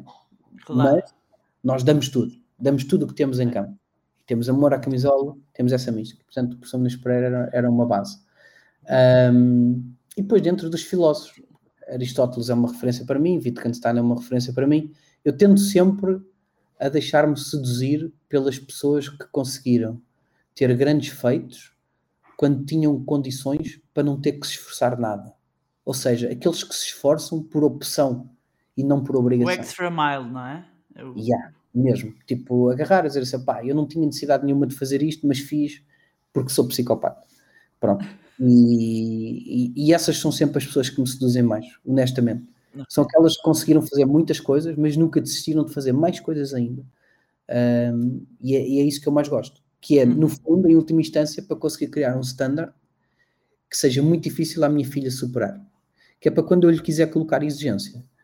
Ela olhar. Que idade é que é a tua filha? Tem seis anos. Aí pá, já está com a bitola assim aos 6 anos. E vive tá high standard. É, mas cá em casa. Eu também tenho colocar, filhos. E... Tens, tens que colocar a exigência, tens que ir à escola e exigir aos professores uhum. de forma educada, de forma elevada, com respeito, mas Toda a gente Já tem estou a ver que és aquele pai chato. Sou, sou, sou, sou. Eu sou mesmo que vai à escola, este ano de pandemia não, mas no colégio, e não é discutir, não, não vou discutir, não quero privilégios especiais para a minha filha, nunca vou querer, nunca, nunca, nunca, detesto Uhum. privilégios especiais, mas as oportunidades têm que ser iguais. E, por exemplo, as oportunidades iguais entre homens e mulheres, rapazes e raparigas, têm que ser iguais. Uhum. Eh, se tu tens uma turma de mais rapazes do que raparigas, os rapazes têm que saber respeitar as mulheres e as mulheres têm que saber dar ao respeito e respeitar os homens. O respeito na sociedade é muito importante. Uhum. Portanto, são, esse, esses, são esses os níveis de exigência que eu hoje coloco para a minha filha de 6 anos. Uhum. Não é Uhum. exigência psicocognitiva, não é? Sim, Ela não sim, tem que escrever sim. poesia com 6 anos, não é esse o tema. Ah, ou tocar piano como Mozart tocava. Não, ela tem o seu ritmo de- crescimento e de aprendizagem. Mas É não a elevação também enquanto pessoa, não é? Exatamente. É, é que depois, se nós prepararmos bem as nossas crianças, elas depois não têm que andar a gastar rios de dinheiro em coaching e desenvolvimento pessoal nesses cursos. Vais ser arrasado pelos coaching. Estás Não, a não. pôr a jeito. Não, Estás a pôr a jeito. não me interpretem mal, não me interpretem mal, mas o trabalho, o trabalho tem que ser feito na base. na- na- na- O trabalho é feito na infância, percebes? Os valores. Não, claro, claro, infância. Mas podemos, mas também melhoramos na idade adulta. Vou, estou a fazer o bypass aqui para te. Estás a ver? Estou a defender. safar, vamos safar. Estou a fazer o bypass aqui. A hold, hold, hold. Vamos voltar aqui então para a parte financeira só para fecharmos. Sendo aqui um podcast de finanças pessoais e de literacia. Desculpa, desculpa, contar. Os tu estás todo investido quê? em cripto. Tu és um criptoman. Tu poupanças cripto. Hoarder, hoarder, All-in. hoarder digital. Portanto, eu, És, eu, tudo em acumulo, cripto. eu acumulo todo o lixo eh, que existe e acredito que um dia o lixo vai Parece ter. o Wally. Sabes o filme do Wally? Adoro o Wally. Wally, o robozinho. Wally. Sim, sim, sim. sim. Vi, vi, Então vi, que ele tem aquele lixo todo, estás a ver? Não, Ok, é- então é- vou mais além. Eu, eu, eu, eu disse isso numa entrevista à Visão que dei o ano passado, ou no início deste ano, Hum. e vou repetir a ideia. Aquele programa que dá na SIC, na Ah, SIC, sei.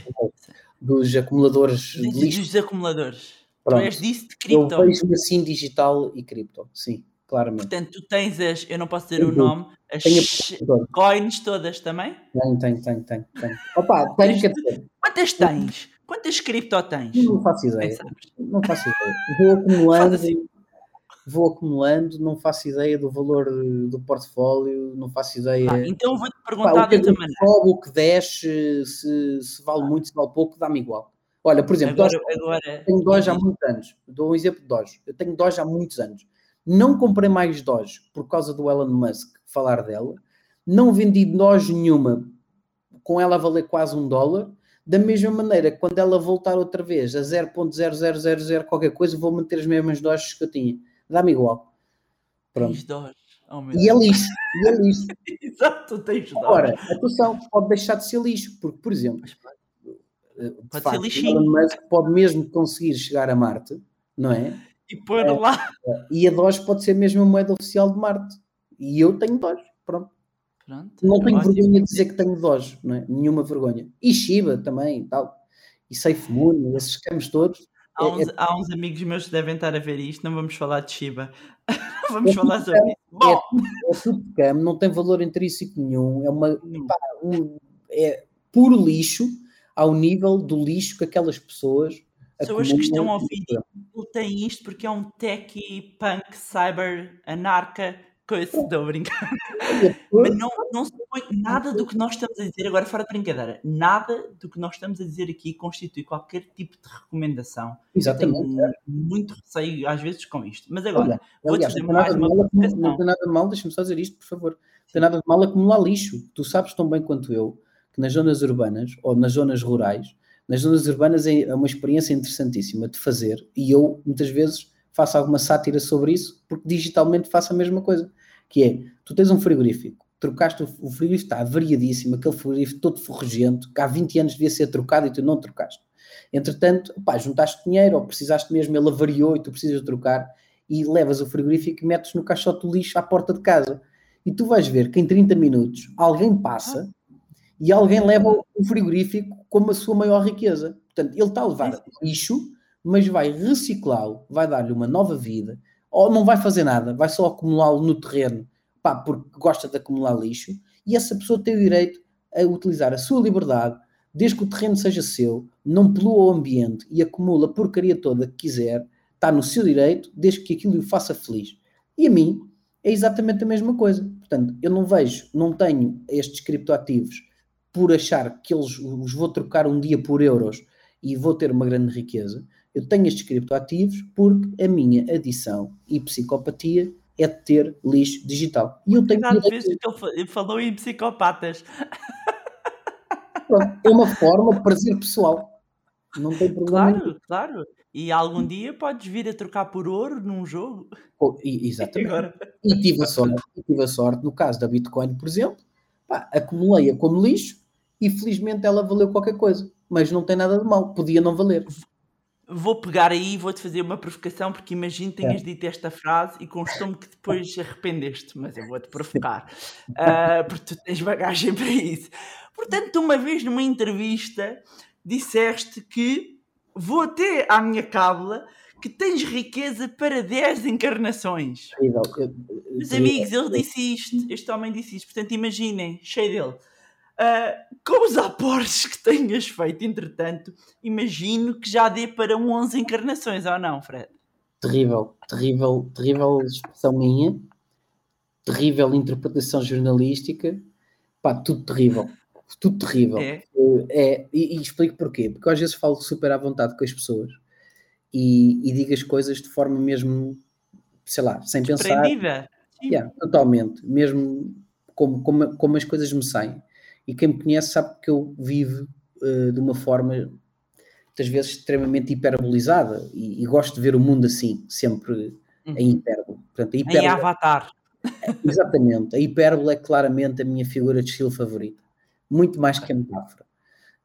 Um, e, e, e, isso teve um contexto, teve um contexto até que o texto jornalístico, eh, felizmente, escreveu, mas que depois, de uma forma muito miserável. Ninguém leu os textos, nunca te disseram foi, isso. Pronto, mas de uma forma muito miserável foram pegar numa expressão e descontextualizá-la. Porque a verdade é que aquilo que eu quis dizer foi da forma como eu vivo, desprovida de luxúria, de vivo, valorizo muito mais o amor, as relações humanas e, e o valor que, que, que nós conseguimos gerar enquanto pessoas através das emoções do que depender financeiramente de exuberância ou luxo ou whatever para ser feliz.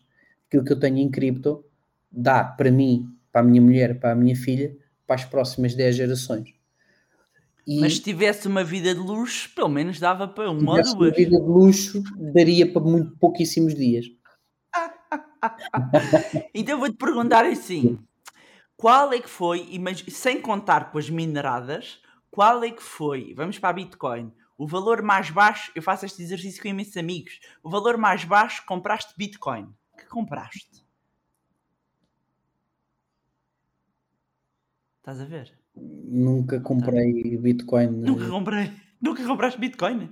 Não, nunca comprei Bitcoin. Foram os que guardaste a mineração?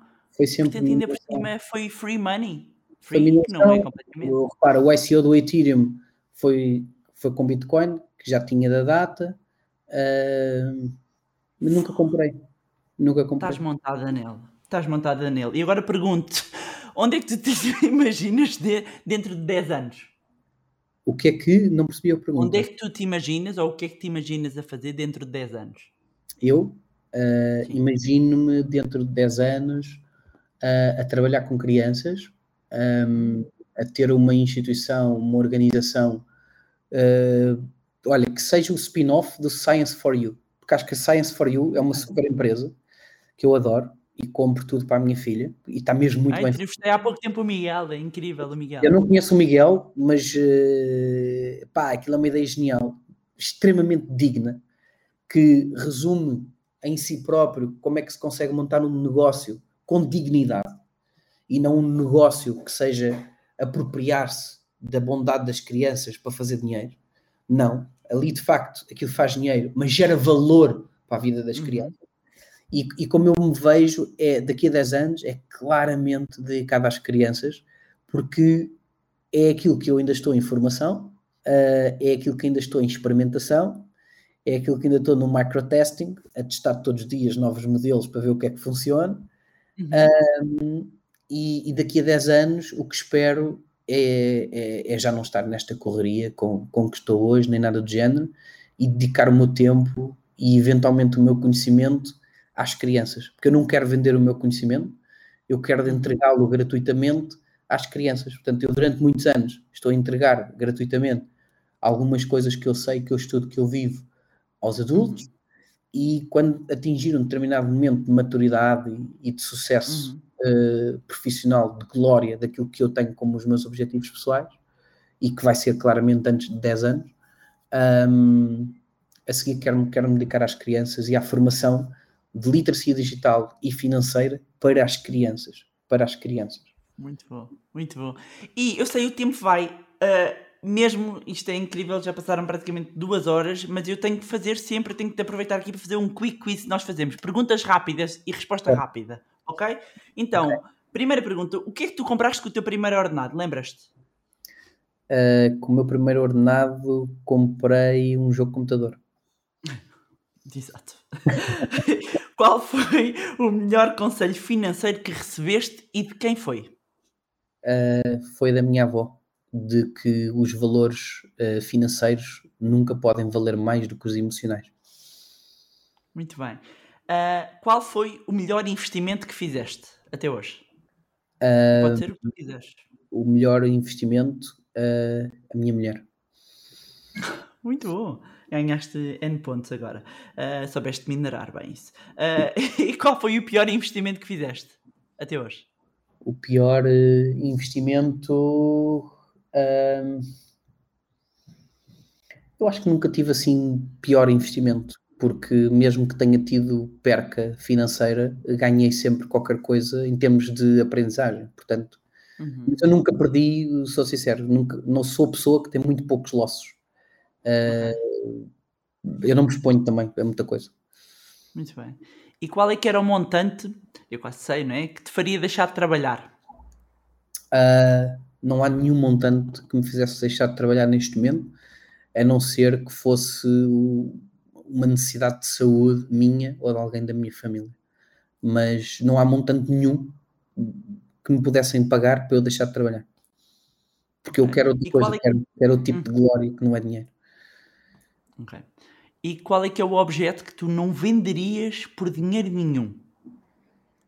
Um, o objeto que não venderia por dinheiro nenhum. Um, Acho que não tenho nenhum objeto que eu não venderia por. Nada aí dos jogos, nada. Tudo tem um preço, é isso? Acho, acho que em última instância, tirando as pessoas, os objetos todos têm um uhum. preço. Ok. E as como é que tu e os animais é que não têm preço. Agora, os objetos materiais têm todos preço. Ok. E como é que tu defines o teu perfil de investidor? Uh, extremamente com risco, um, um, extremo apetite ao risco, sem medo nenhum, sem medo nenhum, uh, e parafraseando uh, um, um, investidor português que, que, se calhar não deveria parafrasear, mas olha, são daquelas coisas que eu digo que depois vou arrepender mais tarde. quando eu nasci, nasci nu. Quando eu morrer, nem roupa levo. Esta vou-me arrepender de certeza, mas olha. Não vai nada, não vai nada. Eu, eu, Agora, mas... onde é que tu guardas as tuas criptomoedas? Uh, todas em Air Gap Computers. Aí explica. Ah. Agora deixa Agora de repente peço uma interrupção, vamos sair para um momento publicitário isto vai-nos interromper o quick quiz. Tens que explicar. Uh, air gapped computers são máquinas que eh, estão desligadas da rede, ah. mas uhum. que guardam as tuas chaves privadas. Não, não utilize nenhum tipo de nanoledgers, treasures nem nada, porque acho que isso é aquela malta que não percebe nada disto, mas que entretanto vira erudita, uh, e para parecer erudita, para ah, tenho uma pen que guarda as minhas moedas e tal. Não, estou completamente fora disso. Deixem nos comentários o que pensam sobre isto. Estou uh, completamente fora disso. Uh, pá, montas... Pois, mas tu também tens carradas, não é? Tu tens que ter não, mas isso é fácil, caminhões desligados da rede estacionados aí. Não, as carteiras geram, podem guardar centenas de milhares de wallets diferentes, de moedas diferentes, tudo diferente. Um, as seed phrases estão distribuídas num sistema que eu, que eu construí que me parece coerente, distribuído por cofres bancários e advogados e amigos da minha confiança. Portanto, o problema não é como é que eu giro isso hoje, é, o problema é se eu morrer. O meu post-mortem é que é a questão. O desafio é este, não é? Um, e, portanto, caso isso aconteça, existe um conjunto de pessoas que todas juntas conseguem ativar algo que lhes vai desbloquear. Descentralizaste isso? Com certeza. Está montado de uma forma de criptex uh, ao estilo de Fred Antunes. Pronto. Muito bom. Voltamos aqui às perguntas. Se não trabalhaste nesta área, onde é que devias a trabalhar? Uh, ou na educação ou na arte. Hum. Uh, portanto, aliás, eu na Real Fibra arranjei uma maneira de fazer convergir a arte com a tecnologia mas uh, pá, poderia ser músico, ia cantar, ia tocar guitarra, uh, ia, ia estar ligado às crianças, aos animais, treinar cães, passear cães, ia ser um fantástico passeador de cães, os cães adoram, eu adoro, portanto, por aí. Muito bem. E para finalizar, que ensinamentos de gestão financeira tu uh, gostavas de deixar e passar à tua filha e aos teus filhos? Uh, acima de tudo, o valor do dinheiro uh, e a volatilidade do mesmo. É uma ilusão qualquer pessoa pensar que reserva valor perpetuamente uh, de forma definitiva. Isso é falso. Porquê? Porque a vida na Terra não está construída para que a volatilidade não exista. Portanto, a volatilidade faz parte da nossa da vida, faz parte da forma como nós existimos. e, portanto, primeiro, aconselhamento é que as pessoas nunca se deixem seduzir pela riqueza financeira, uh, porque ela pode hoje ser muita e amanhã pode ser zero. E perante um desafio de saúde, como um cancro, como uma, uma leucemia, etc, etc, às vezes não há dinheiro que pague a vida. Jobs é um exemplo, Hugo Chávez é outro exemplo, e muitos outros que morreram uh, e que gostariam, se calhar, de ter vivido mais anos. Portanto, acima de tudo, que vivam com muita moderação, não façam dos mercados financeiros nem nenhum tipo de riqueza uh, uh, uma, uma, uma forma de obsessão, porque isso não é nada saudável, tira-vos a visão daquilo que deve ser a isenção com que vocês conseguem fazer uma análise. Um, e por outro lado, se tiverem alguma riqueza e conseguirem ser bem-sucedidos, desfrutem dessa riqueza com a vossa família, com os vossos amigos, sem ter que ser a excessos uh, de luxúria, mas que desfrutem e que usem essa riqueza para a educação dos vossos filhos, para mimar as vossas mulheres, ou os vossos maridos, se forem mulheres, ou se forem homens com homens, ou os homens, os, os, os cônjuges, o que for, um, mas, mas que utilizem essa riqueza em prol de alguma coisa boa uhum. e não apenas e só a pensar na alavancagem, na alavancagem, na alavancagem, a fazer cada vez mais, sem se utilizar e enriquecer emocionalmente. Muito bem. Fred, muito obrigada por eh, este bocadinho aqui. Eu acho que foram duas horas extremamente enriquecedoras uh, e que uh, quem nos está a ouvir tenha retirado uh, muito mais do que valor de conhecimento, que eu acho que passámos aqui e tentámos passar, ir um bocadinho além.